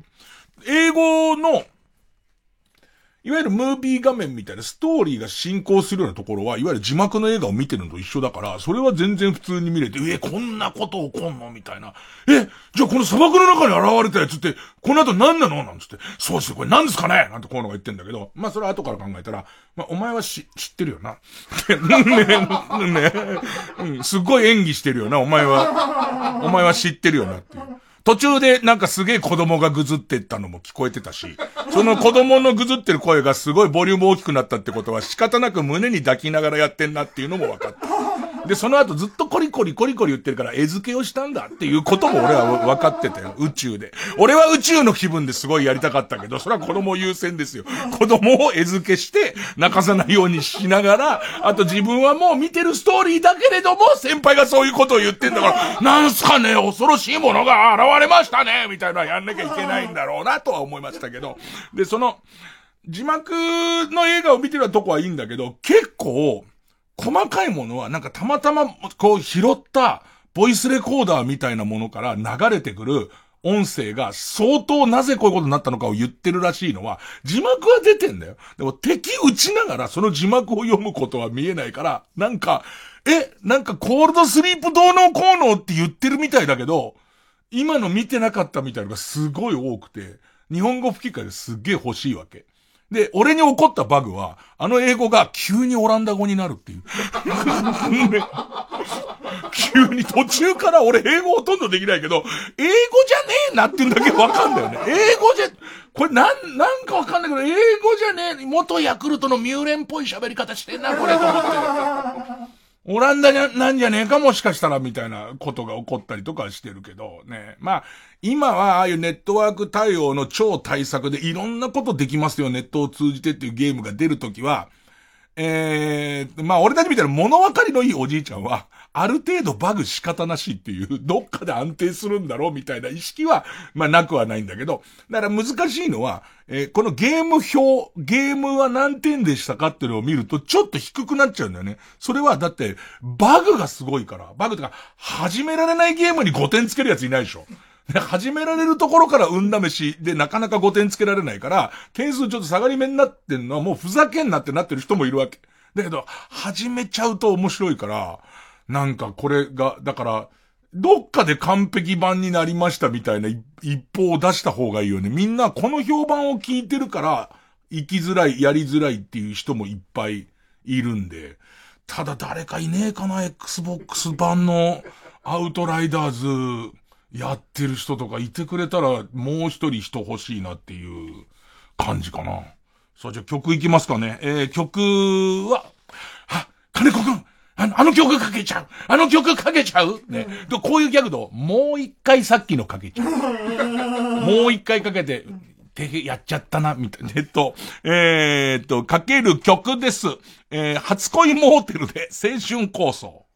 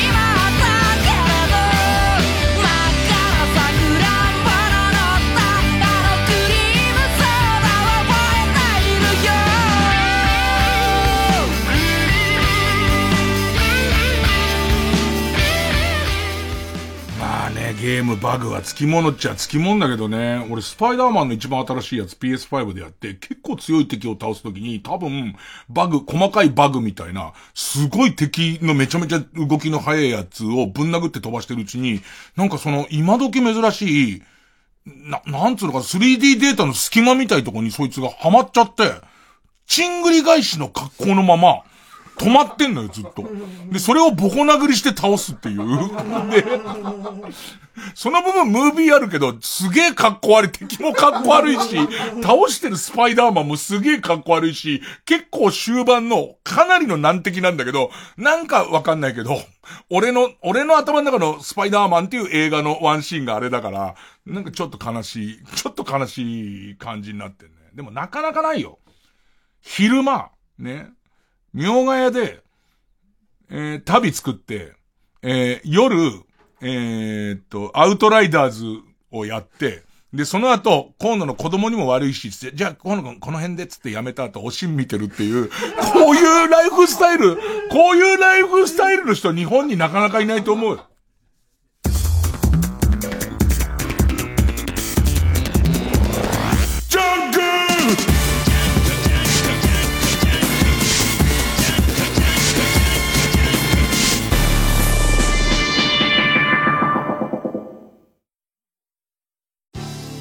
TBS ラジオ JUNK。この時間は小学館中外製薬マルハニチロ伊藤園ホテルズ。他各社の提供でお送りします。千穂さん千穂さん千穂さん千穂さん。ああ千穂さん千穂さん千穂さん。たとえ今世界が終わっても僕は千穂さんを愛してる。奥浩哉が描く純愛最強 SF ギガントコミックス発売中。小学館。お元気ですか？生島ひろしです。おはよう一直線放送6000回を記念して健康ウェアラブルウォッチを作りました。詳しくは生島ひろしのおはよう一直線公式サイトをチェックしてください。今なら特製ポストカードとスペシャル DVD もついているんですね。0120-164-395お電話もお待ちしております。905FM954AM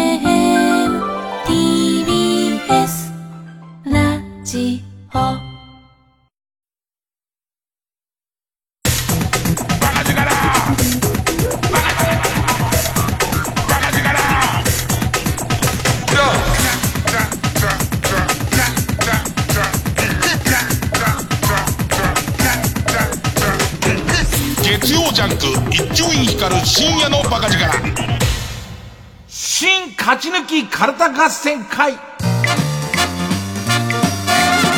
いつの頭は言えプレステ5が普通に手に入るようになった頃にサイバーパンクとかアウトライダーズのバグがおそらく片付いてるみたいな、そういう幸せな時が来るんじゃねえかと踏んでんだけど。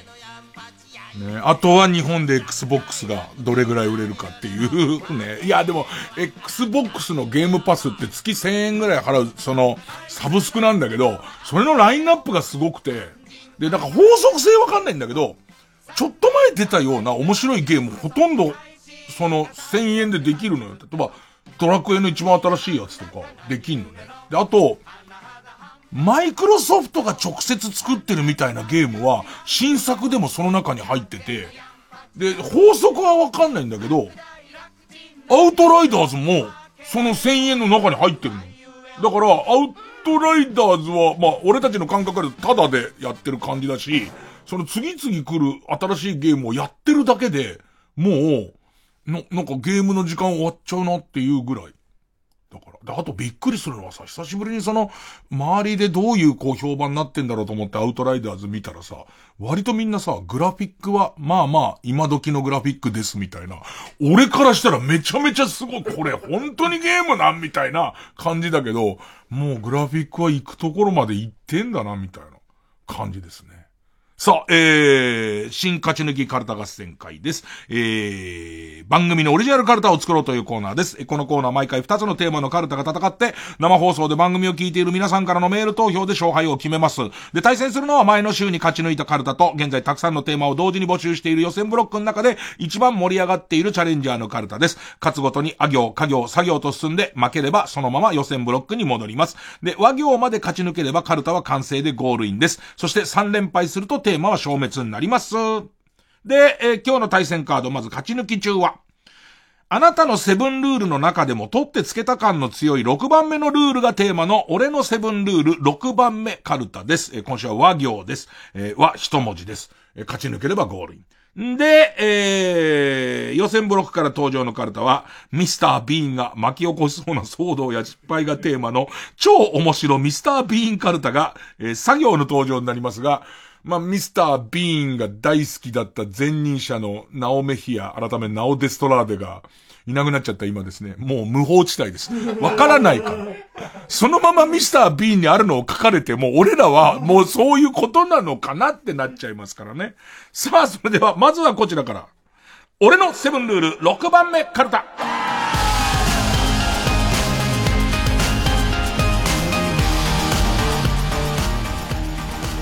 もはや和は、ワニワニパニックなんですよ。ね。もう、この番組で和はもうやっぱりワニワニパニックとワギャンランドなんですよ。で、このワニワニパニックやワギャンランドで読まれるっていうのは相当な手だれじゃないと、なかなか難しいんですけど、え、ペンネーム桑畑理恵は、ワニワニパニックは、パニックになっているワニを俺が正気に戻すという熱い思いを込めながら全力で立ち向かう。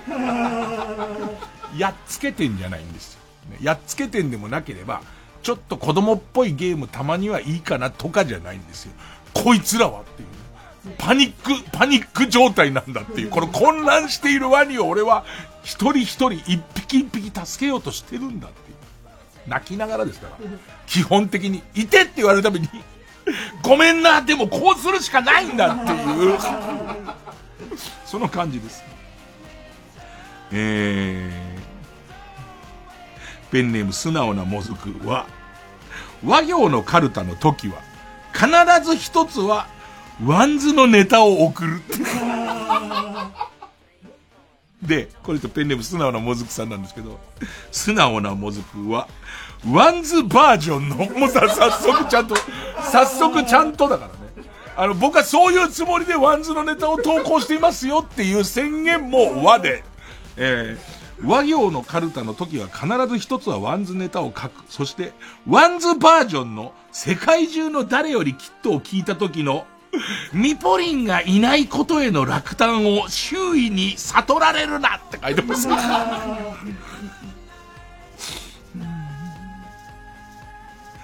えー、そろそろ旧姓中山は、忘れ物をわざわざ届けに来てくれたお母さんを同僚の前で罵らない。これのいいのは、同僚なんです。あの、同級生じゃないですよ。友達じゃないです。これやっぱりさりげなく二度見なんですよ。普通に、普通だなと思ったんですけど、やっぱりここが大事なんですよ、やっぱり。同僚なんですよ。忘れ物をわざわざ届けに来てくれたお母さんを同僚の前で罵らない。罵らない方がいいですね。えー、ペンネーム終電万事は、わし、わしを一人称にして、早くもヒコロヒーや蛙亭岩倉の枠を狙っている、お笑いコンテスト2回戦止まりの女芸人が、荒ぶってるな、おい。カルタで急に荒ぶる人いますからね。歓迎です。えー、わしを一人称にして、早くも、ヒコロヒーや蛙亭岩倉の枠を狙っている、お笑いコンテスト2回戦止まりの女芸人が、わざとらしく酒を飲みながらツイキャスの配信をしていたら、これ見よがしに顔ファンであることを公言して絡む。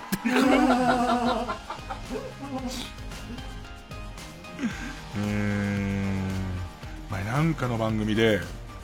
えっ、ー、と、カエル亭の岩倉さんが、うわ、もう名前すげえ出てこなくなっちゃった。あの、ほら、超可愛い歯茎の子なんつったっけ、お笑いの。ね。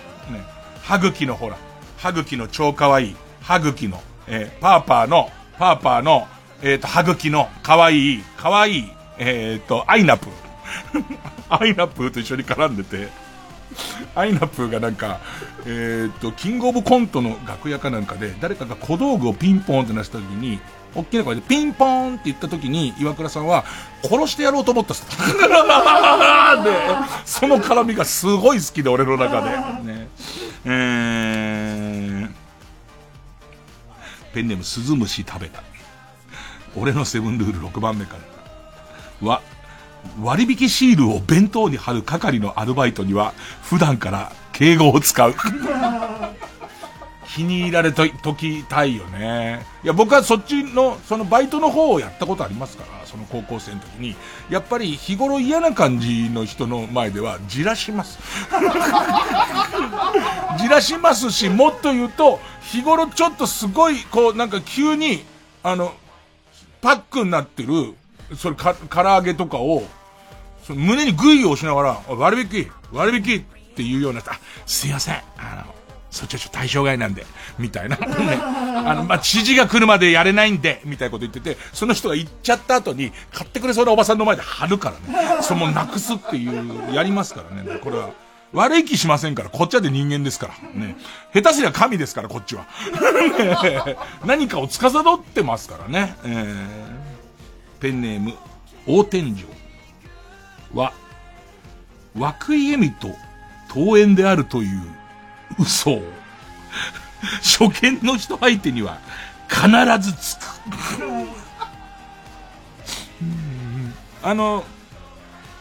なんつったらいいのかな。えっと、今楽天か涌井。あの、あっちの涌井なのにね、名字の漢字。ね、井戸水が湧くの方の涌井なのに、俺涌井恵美と桃園なんだ、みたいな、トリッキーな嘘ついてくるから。ね、なんで、え、じゃ名字の漢字違うじゃん。桃園。桃園だから。みたいな。で、嘘なの。まるっきり嘘なの。うん。ペンネームそろそろ旧姓中山は、ワクワクさんの作ったものを、ワクワクさんの目の前で燃やさない。ペンネーム大自然守るは、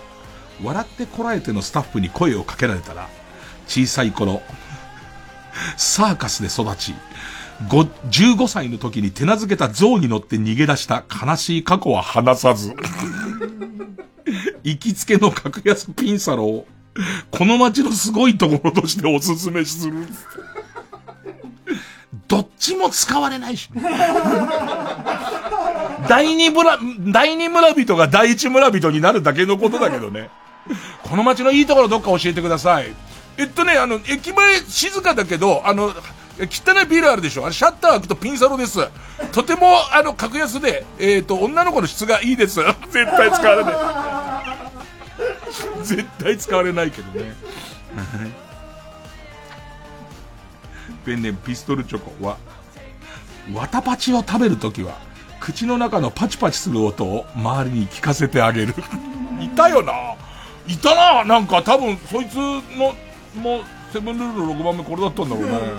ドンパッチと、弾けるキャンディードンパッチとか口の中わーって言ってあの音すげえ聞かせてくれたよね。だからなんだよって思うけども、ほらほらほらほらほらじゃねえよどうでもいいよ。ほらなんなんだよ。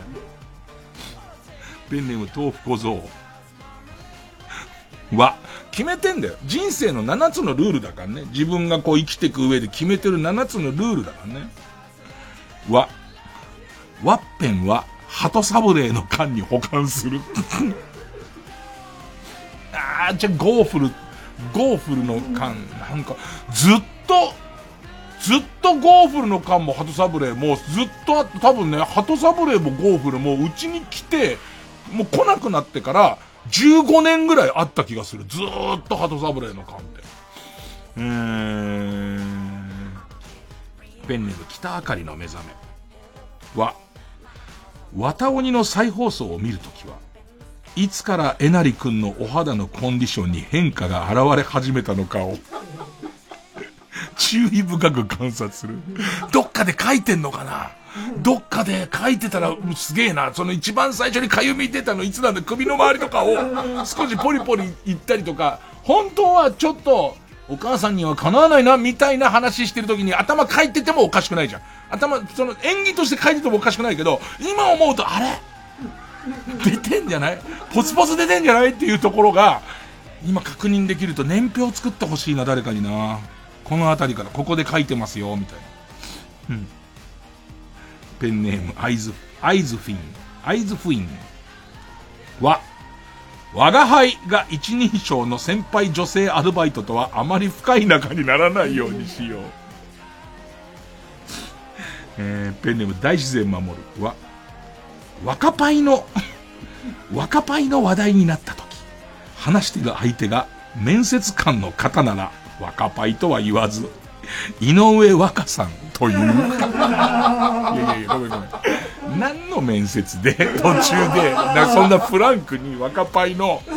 話になったのっていう。結局唇な、若パイ若パイとは言うけれども、やっぱりなんか一番俺のおちんちんを固くしてるのは、唇、そのグロスを塗った唇なんだよねって言ってる時に、はい、私も井上若さんを、その面接官の会社、その面接受かってはあんまいい会社じゃないと思うけどね。えー、えー、ペンネームケイちゃんは、わっしょいわっしょいと言いながら顔面騎乗をしてくる女は弱挙ってか。わっしょいわっしょいじゃねえの。元気。あのさ、元気って俺も言ってるけど、そそれってどれぐらい一般のことさっきのチングリ返しと元気ってどれぐらい一般の言葉なの？これはもう載ってる工事園載ってる金田一秀穂先生が元気はもう、元気はもうみんな普通に使うでしょみたいな。元気、顔面騎乗のことっていうね。わー。わっしょいわっしょいしてこっちワププワププってなってる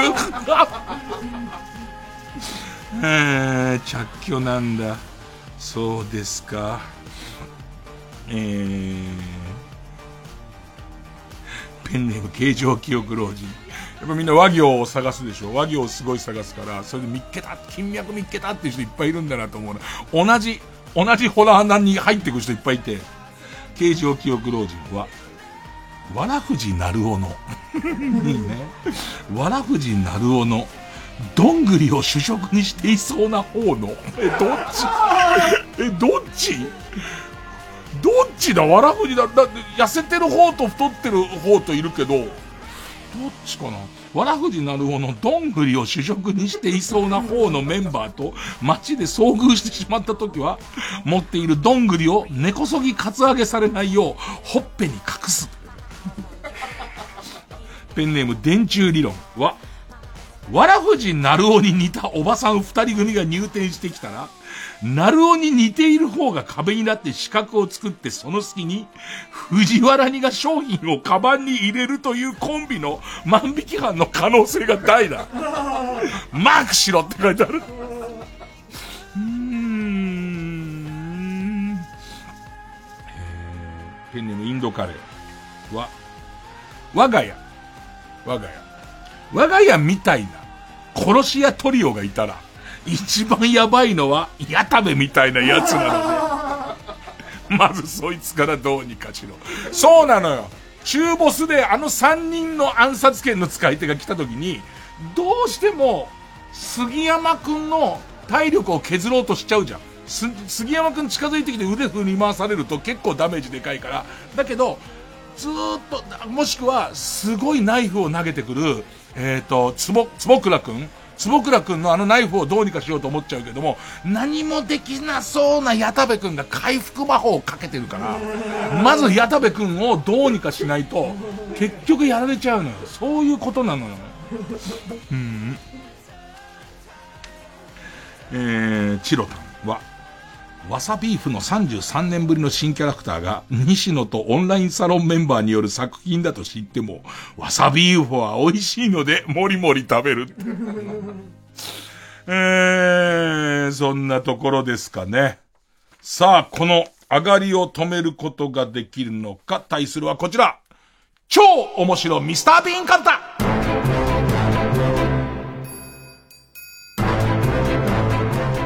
ミスタービーンをちゃんと見たことがあるメンバーがゼロになりました。僕はローワン・アトキンソンには会ったことがありますけど、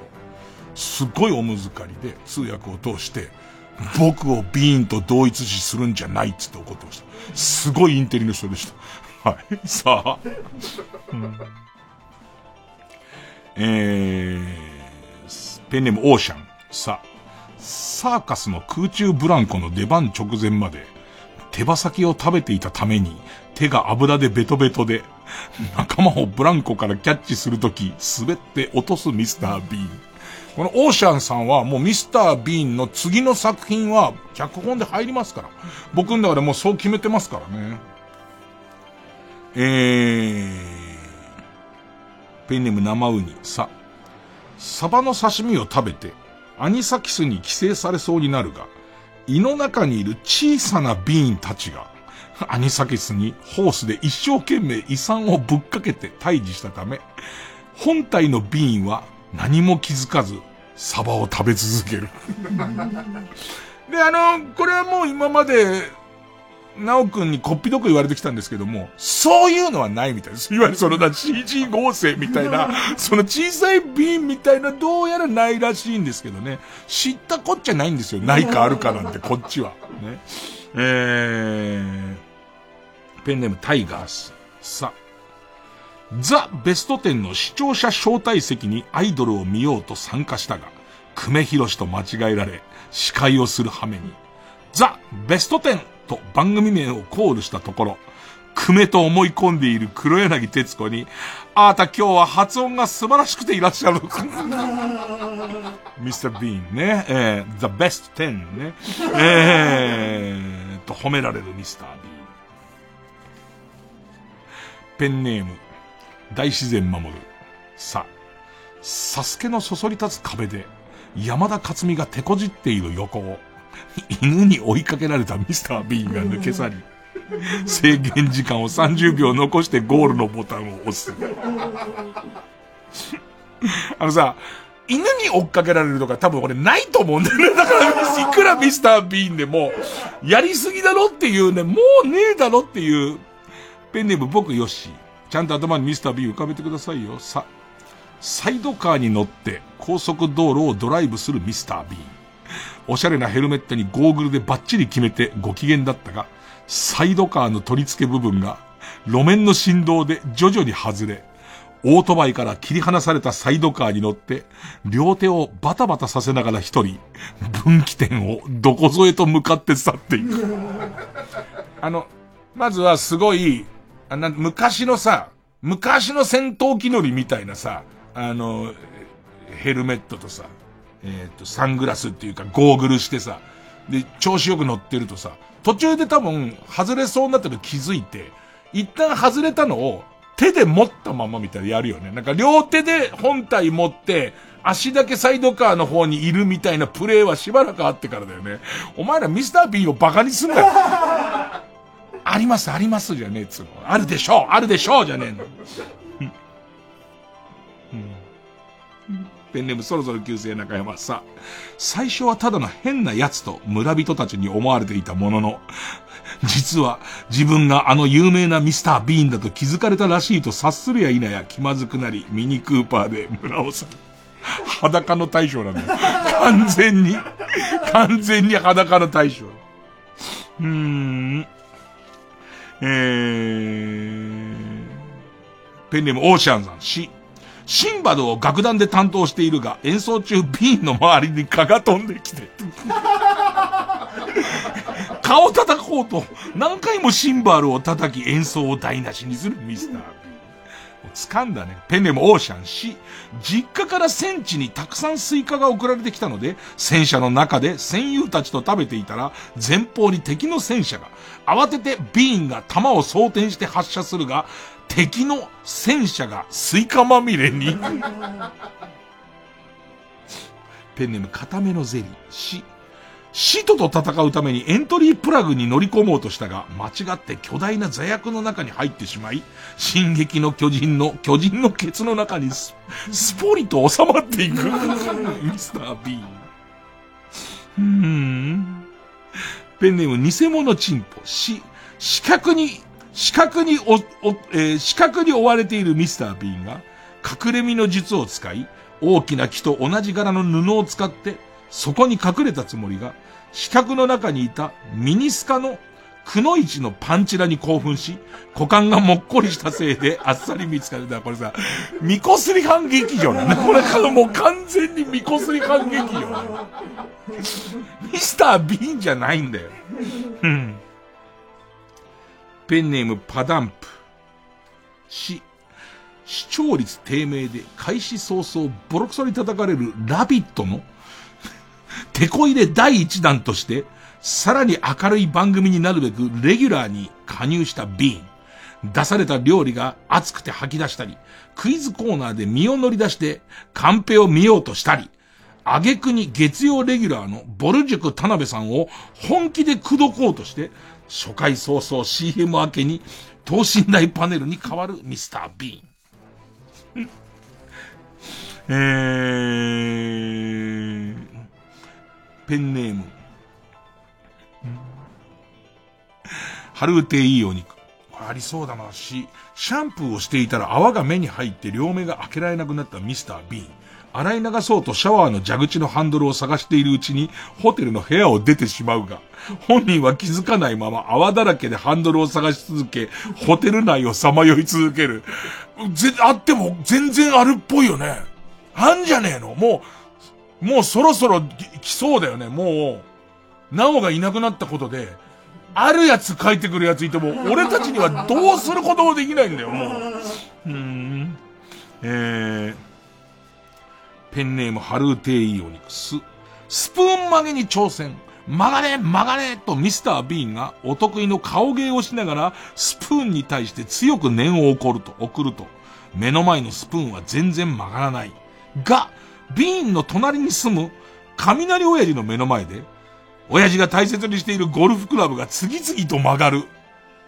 お前見たな、おい。ビーン見たな、おい。ありそう。ペンネームどうにもならんよ。す、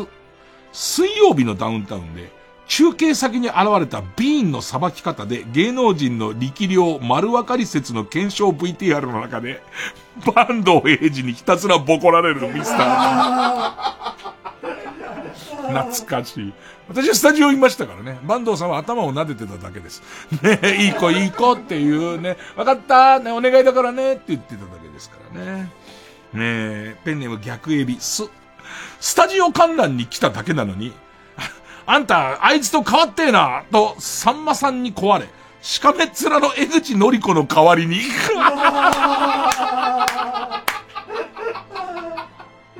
もう、江口のり子さん、各バラエティで、まあ、しかめっ面だよね。なんかさ、最初そういう役っていう、なんなんかその番宣に来てるドラマが、そういう役で、そういう感じにしてんのかなと思うと、ん？どうやらっていう感じすげえしてきてるよね。えー、ペンネーム、大自然守る。せ、世界征服を狙う博士が作ったメカミスター・ビーンは、顔を銀色に塗ったローアン・アドキンソンが一人二役。でしょうね。でしょうね。っていうか俺は、ロボットミスター・ビーンを壊しちゃって、弁償しろって言われて、銀色に塗ってロボットのふりをする回を見た気がする。ねペンネーム、マイペース、そ。双眼鏡の先から目玉が飛び出すビーンって書いてある。これマスクかなね。ね、ね、マスクの感じだよね、俺のイメージは。うん。もうラスト。形状記憶老人、そう。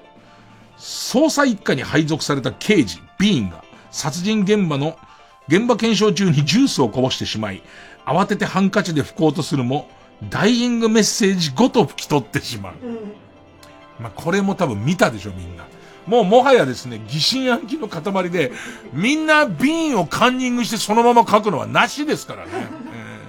えー、ということで、リスナー投票で勝ち残るカルタを決めます。勝ったと思う方のカルタが、俺のセブンルール6番目カルタなら、メールの件名にカタカナでセブン。超面白いミスタービーンカルタなら、メールの件名にカタカナでビーンと書いてください。えー、そしてメールの本文に住所、氏名、年齢、電話番号を書いて、これからかかる曲の間に送ってください。投票は1人1回で、抽選で3名様にバカ力カードをプレゼントします。えー、メールアドレスは、baka.tbs.co.jp、baka.tbs.co.jp です。えーっと、本日は曲ですね。えー、曲が、高島優、ごめん、高橋優さんで、エバーシンス、受付開始。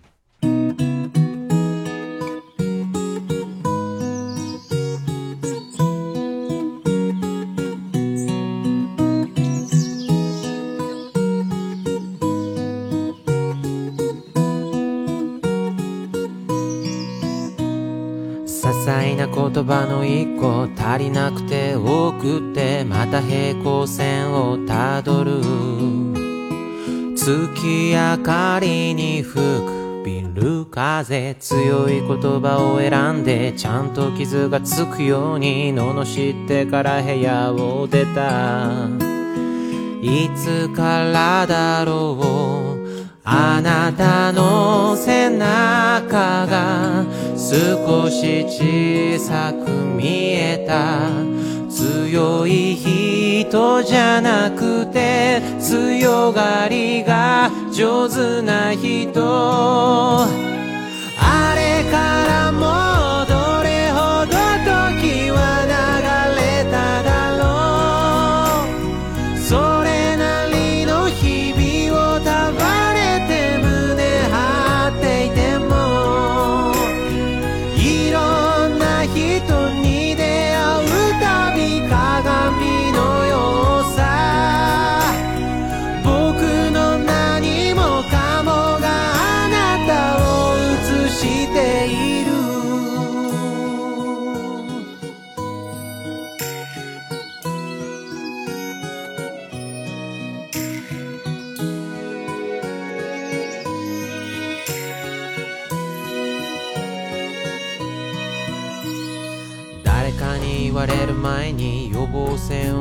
ように自分がダメなんですという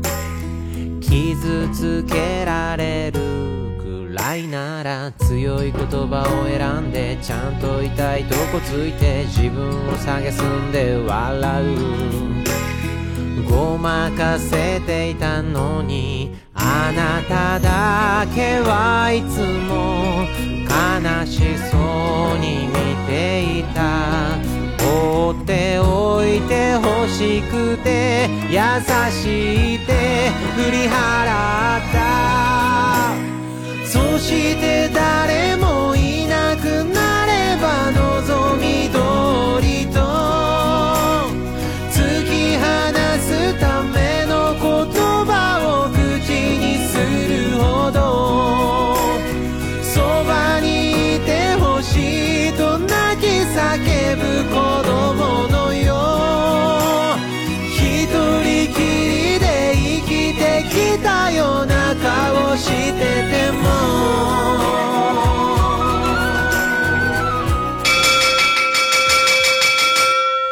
さあ、受付終了です。結果発表です。俺のセブンルール6番目カルタ、385票。超面白ミスタービーンカルタ、415票。勝ったのは、超面白ミスタービーンカルタ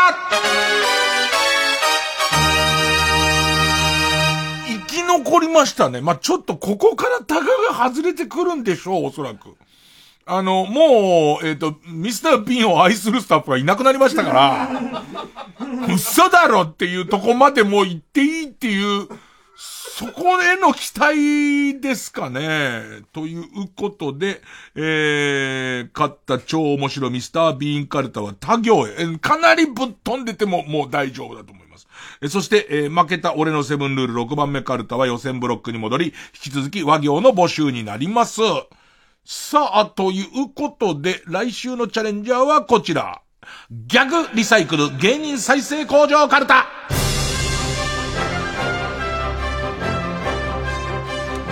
さあ、えー、もう飽きたんじゃないか、古いんじゃないか、使い切ったんじゃないかと思われるギャグを再生して、していこうというテーマの、えー、カルタです、えー。ここで採用されたカルタのネタは本家に限り自由に使っていいというルールがありますからね。誰も別に使おうとしてませんけどね。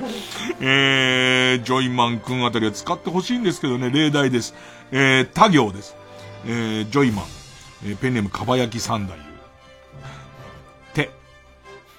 寺田心ジゴロ。ねえ、相当いいですよね。寺田心ジゴロいいですよね。インフ見ながらね。えー、えー、それからですね、えー、ラジオネーム働くおじさん好きだったさん。すぎちゃんって。店員が半額シールを貼る直前にお惣菜全部買い占めてやったぜ。ワイルドだろ？いいよね。えー、もう一個ぐらい言っときましょうかね。ペンネーム。孤独なコンビナート。いつもここから。つ、辛い時辛い時月曜から夜更かしの街頭インタビューに答えている親父が、マツコと村上に笑い物にされてるのを見たとき、うちの親父だっていう、ね、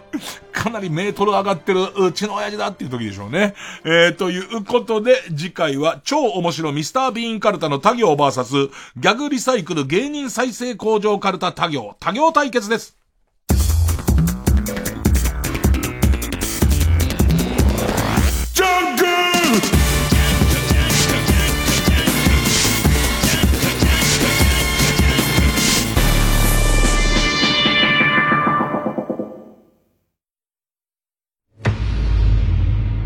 女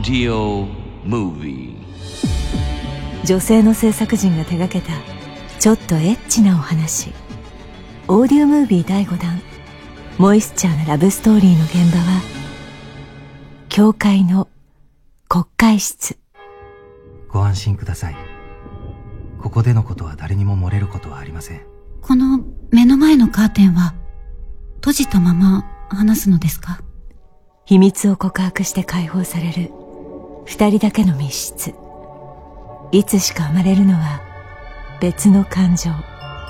禁断の国会室。絡んでしまった糸を解いていきましょう。この作品は成人向けの内容です。一人でこっそり目をつぶりイヤホンやヘッドホンで聞いてくださいね。詳しくはオーディオムービーで検索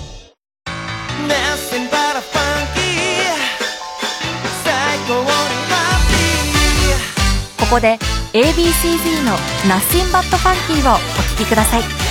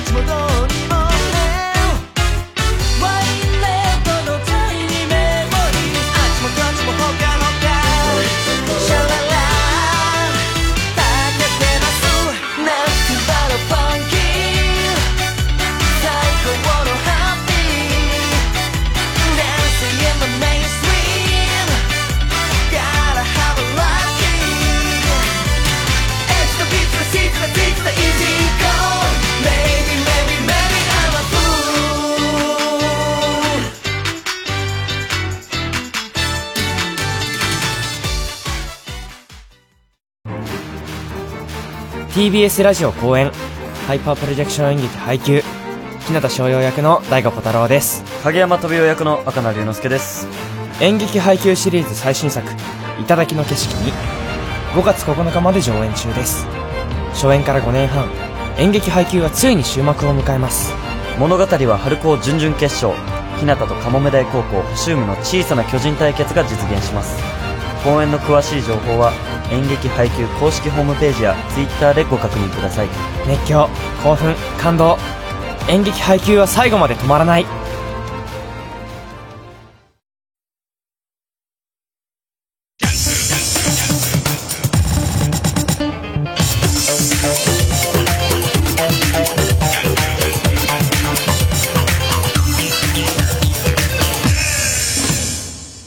小耳にねじ込め。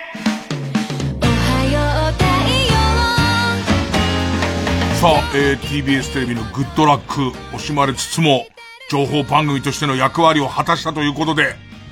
え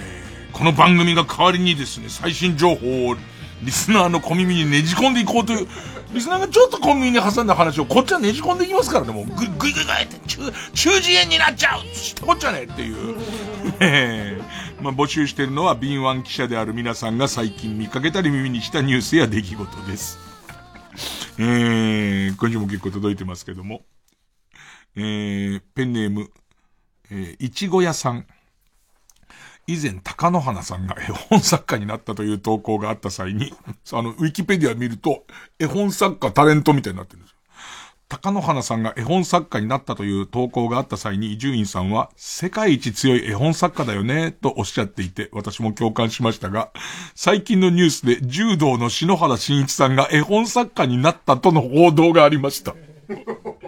どちらが強いんでしょうかこれは決めた方がいいですよ。あの、高野花さんと、えー、まあ、トーナメントでいいと思うんですけど、えー、高野花さんと篠原さん、ね、篠原慎一さん決勝で当たるように、高野花対、えー、西野くんと、えー、それから、えー、篠原慎一対、えー、信美っていう、この一回戦を本気で、本気でこの一回戦を、えー、どちらかが絶命するまでですね。やってからの二回戦で。二回戦は普通に土俵から出た方が負けで。全然いいですから。それをやって、やっぱり、誰が一番強いかってどの世界も決めといた方がやっぱいいですからね。えー、えー、IT 関係の情報入ってます。えー、ペンネーム、まあまあ、メガネどうぞさん。えー、美少女が戦うソーシャルゲーム、アリスギアアイギスっていうゲームがあるんだそうです。えー、で、えっ、と、これに不具合が、不具合が修正されましたっていうニュースです。えー、アリスギアアイギスで、銃口からチャーハンが出るという不具合が修正されました。ああ、重厚からは弾が出るべきところに、どうしてもチャーハンが出ちゃうっていう、おかしいんじゃないかっつってね、えー、このゲームには戦闘中にチャーハンを作るキャラがいるので、ユーザー的には、ただのオブジェクトの置き間違い、まあまあそういうことありますよね。A って指定する、A の銃弾を指定するところで、もともとチャーハンっていうデータが入ってなきゃ別だけど、ビームを指定するところをチャーハンを指定しちゃっただけだと。えっ、と、そこまで問題になっていなかったようですが、そもそも戦闘中にチャーハンを作るのが普通に受け入れられていたことに驚きです。ね。これはもう、そっちの世界観の話ですからね。あ、続報入りました。えー、森のカルロス大根さん。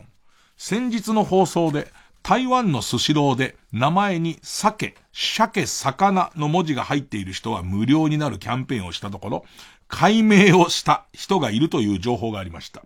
その続報です。何でも台湾では3回まで解明が認められているので、皆元に戻すことを見越しての解明だったそうです。が、ただ中にはその決まりを知らずに戻せなくなった人がいたようで、サーモンドリームという名前にした 大学生は、大学生が元の名前に戻そうとしたところ、すでに3度目の解明だったため、元に戻せなくなってしまいました。ただし、元に戻す方法がまだ一つだけあり、両親が同じ名前の場合のみ見分けがつかなくなるため解明が可能という特例があります。つまり、解明を望むのであれば、両親のどちらかが、サーモンドリームにああ、法の隙間ですね。お父さんとお母さんがサーモンドリームに解明していけば、えー、戻れる。ちなみに、この大学生、まだサーモンドリームに解明したことさえ、両親に明かせていないとのことです。これ、両親がもうすでに、ね、もう2回やっちゃってて、サーモンドリーム3回目だとすると、おばあちゃんがサーモンドリームになることでっていうことだよね、きっとね。そうすると、なんとか、なんとかできると思う。なんとかできんじゃないですか。ねえー、ペンネーム、えー、みんなで作ろう聖社会さん。とある AV を見ていたら、上原愛さんの、えー、有名ですよね。上原愛さんの吹いた潮が、カメラにかかっった瞬間から、ものすごく音質が悪くなりました。機材が心配ですって書いてある。もうすごい面白い。あのさ、たまにさ、あの、塩の手がレンズにかかってるのの、いつ吹くんだろうって時あるよね。いつこのは吹くんですかってずーっと水滴ついたままの時とかありますもんね。だからマイクんとこにかかったんだろうね。で、多分何か。で、おかしかったのが今向こう向いたらミスターの岡部さんがちょっと怒ってるっていう。それは機材に関しては責任になっちゃうからね。その、もうみんなああいう技術スタッフの責任になっちゃうから、吹くんなら吹くって言えよっていう、どれぐらい吹くか言ってくださいよっていう、そういうことですよね。ちゃんともともと監督からこっち吹いてくる可能性ある、あるよって言われれば、防水の仕様にしてきますけども、そこしてきませんからね。それはもう、それはおかみさん怒怒っていいですよ。えー、AV の情報が多いんですけど、ペンネーム、臭いうんち臭いさん。マジックミラー号シリーズも随分長くなりましたね。先日、マジックミラー号シリーズに、マジックミラー号を洗車している女性とマジックミラー号の外でやるという AV が出ていました。来たね来るとこまで来たね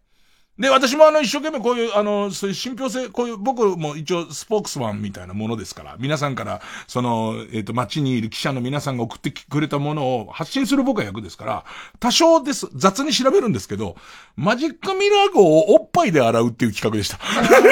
えっと、で、しかもですね、マジックミラー号をおっぱいで洗い、洗う人集まれっていう募集で駆けつけた人を騙すっていう謎の 謎のそのストーリー性がありまして、ああ、ここまで来てるんだと思いましたね。さあ、えー、そうですね。えー、もう1、2個いけますか？何分までいけますか？あ、まだまだいけますかえー、っとですね、ペンネーム深夜高速さん。アマゾンで売っている大麻検査キットのレビュー欄を読んでみると、俺が妖精にならないのはおかしいと怒っている人が、怖い怖い。レビュー1だと、妖精にならないのはおかしいと怒っている人がいました。えー、あとちょっと謎を含んだままお知らせして申し訳ないんですけど、ペンネームベニアうんこさんから。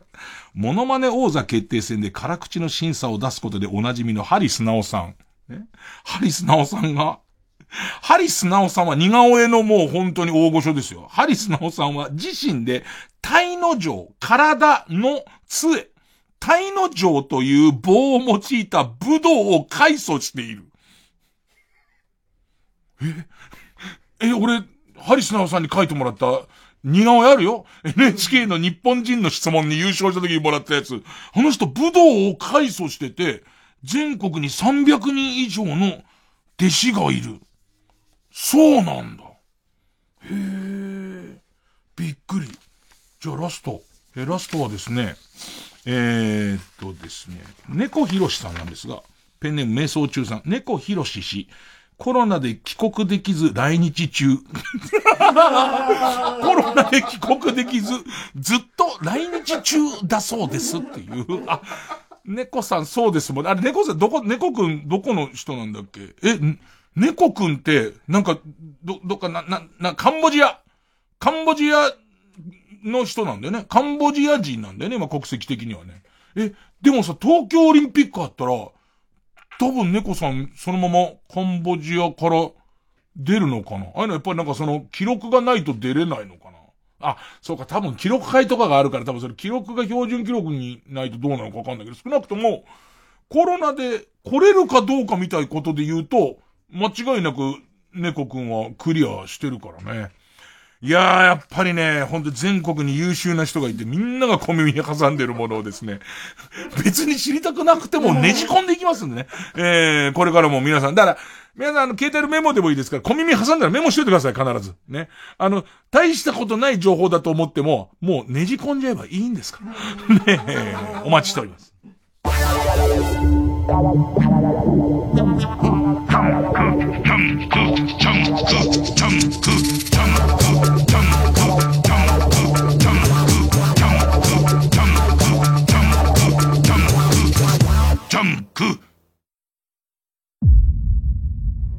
壮大なる人生の旅路。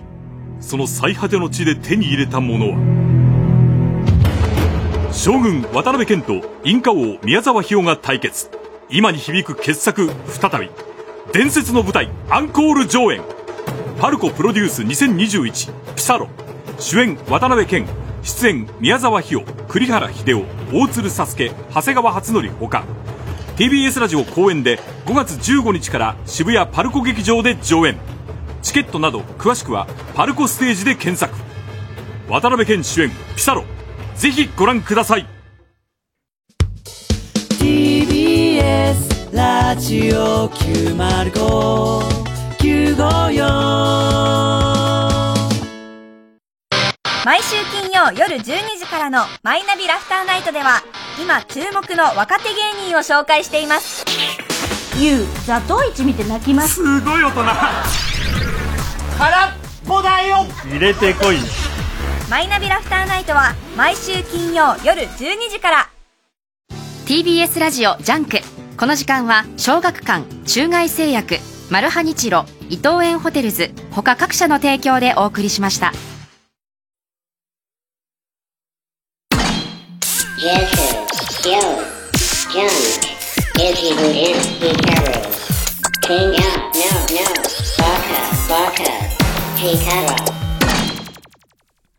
さあ、少し面白いもね、なくしてしまうには惜しいですからね。えー、ほんとちょっとだけ面白かったことを書いていただければいいところなんですが、ペンネームエンタイトルツーベースさん。バイト先でバイキングの小峠さんに似ているお客さんがいて、勝手に小峠、小峠というあだ名で呼んでいました。バイト仲間にも、昨日さ、常連の小峠が来てさ、と言うと、え、おとといも小峠来ましたよとなるぐらいでした。しかし、ある日、先輩、小峠来ましたと言われ見てみると、私の小峠じゃない。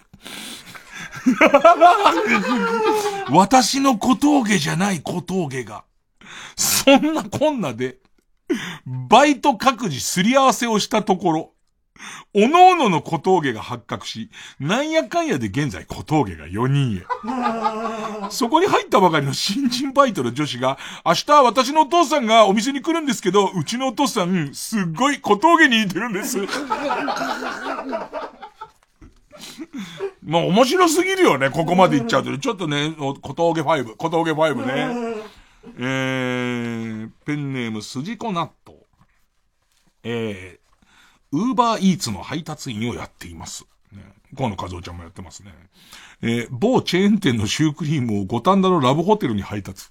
うん。お客様の、えー、ホテルのお客様の部屋の前に到着。インターホンを鳴らすと、女性が扉を少しだけ開けて手を出して受け取ったのですが、手錠がかけられていました。配達員の私もプレイに参加した気分でした。あー。なんか、ちょっとエロい、エロいっていうか、なんかね、ええペンネームスーフーさん。少し面白い。森口博子さんが、この世の女性の中で一番エロいと思っています。私だけでしょうか？っていう。だけではないと思うんですけど、いや、まあまあ難しいところなんですよね。この世の、この、この世の、この世のですか？うん。うん、だ、うん、難しいところですけどね。別に自由ですよね。えーえーペンネームライ麦畑でつぶやいて。当方、図書館で司書として働いております。これは司書あるあるだと思うのですが、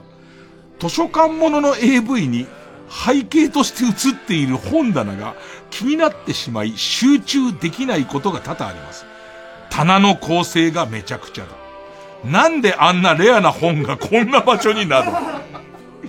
と言った次第でございますって書いてある。なんでその、次第でございます、こっちは。えーおやすみなさい。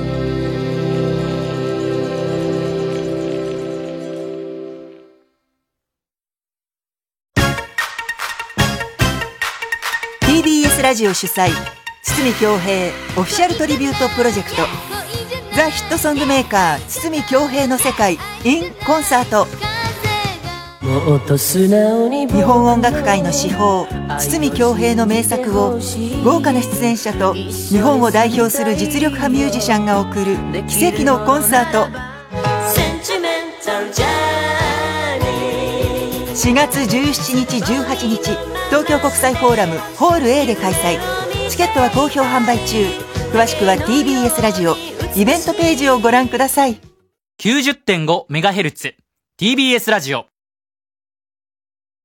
月曜夜9時30分より放送中かまいたちのヘイタクシー。番組グッズは絶賛発売中。3時3時3時3時！3時です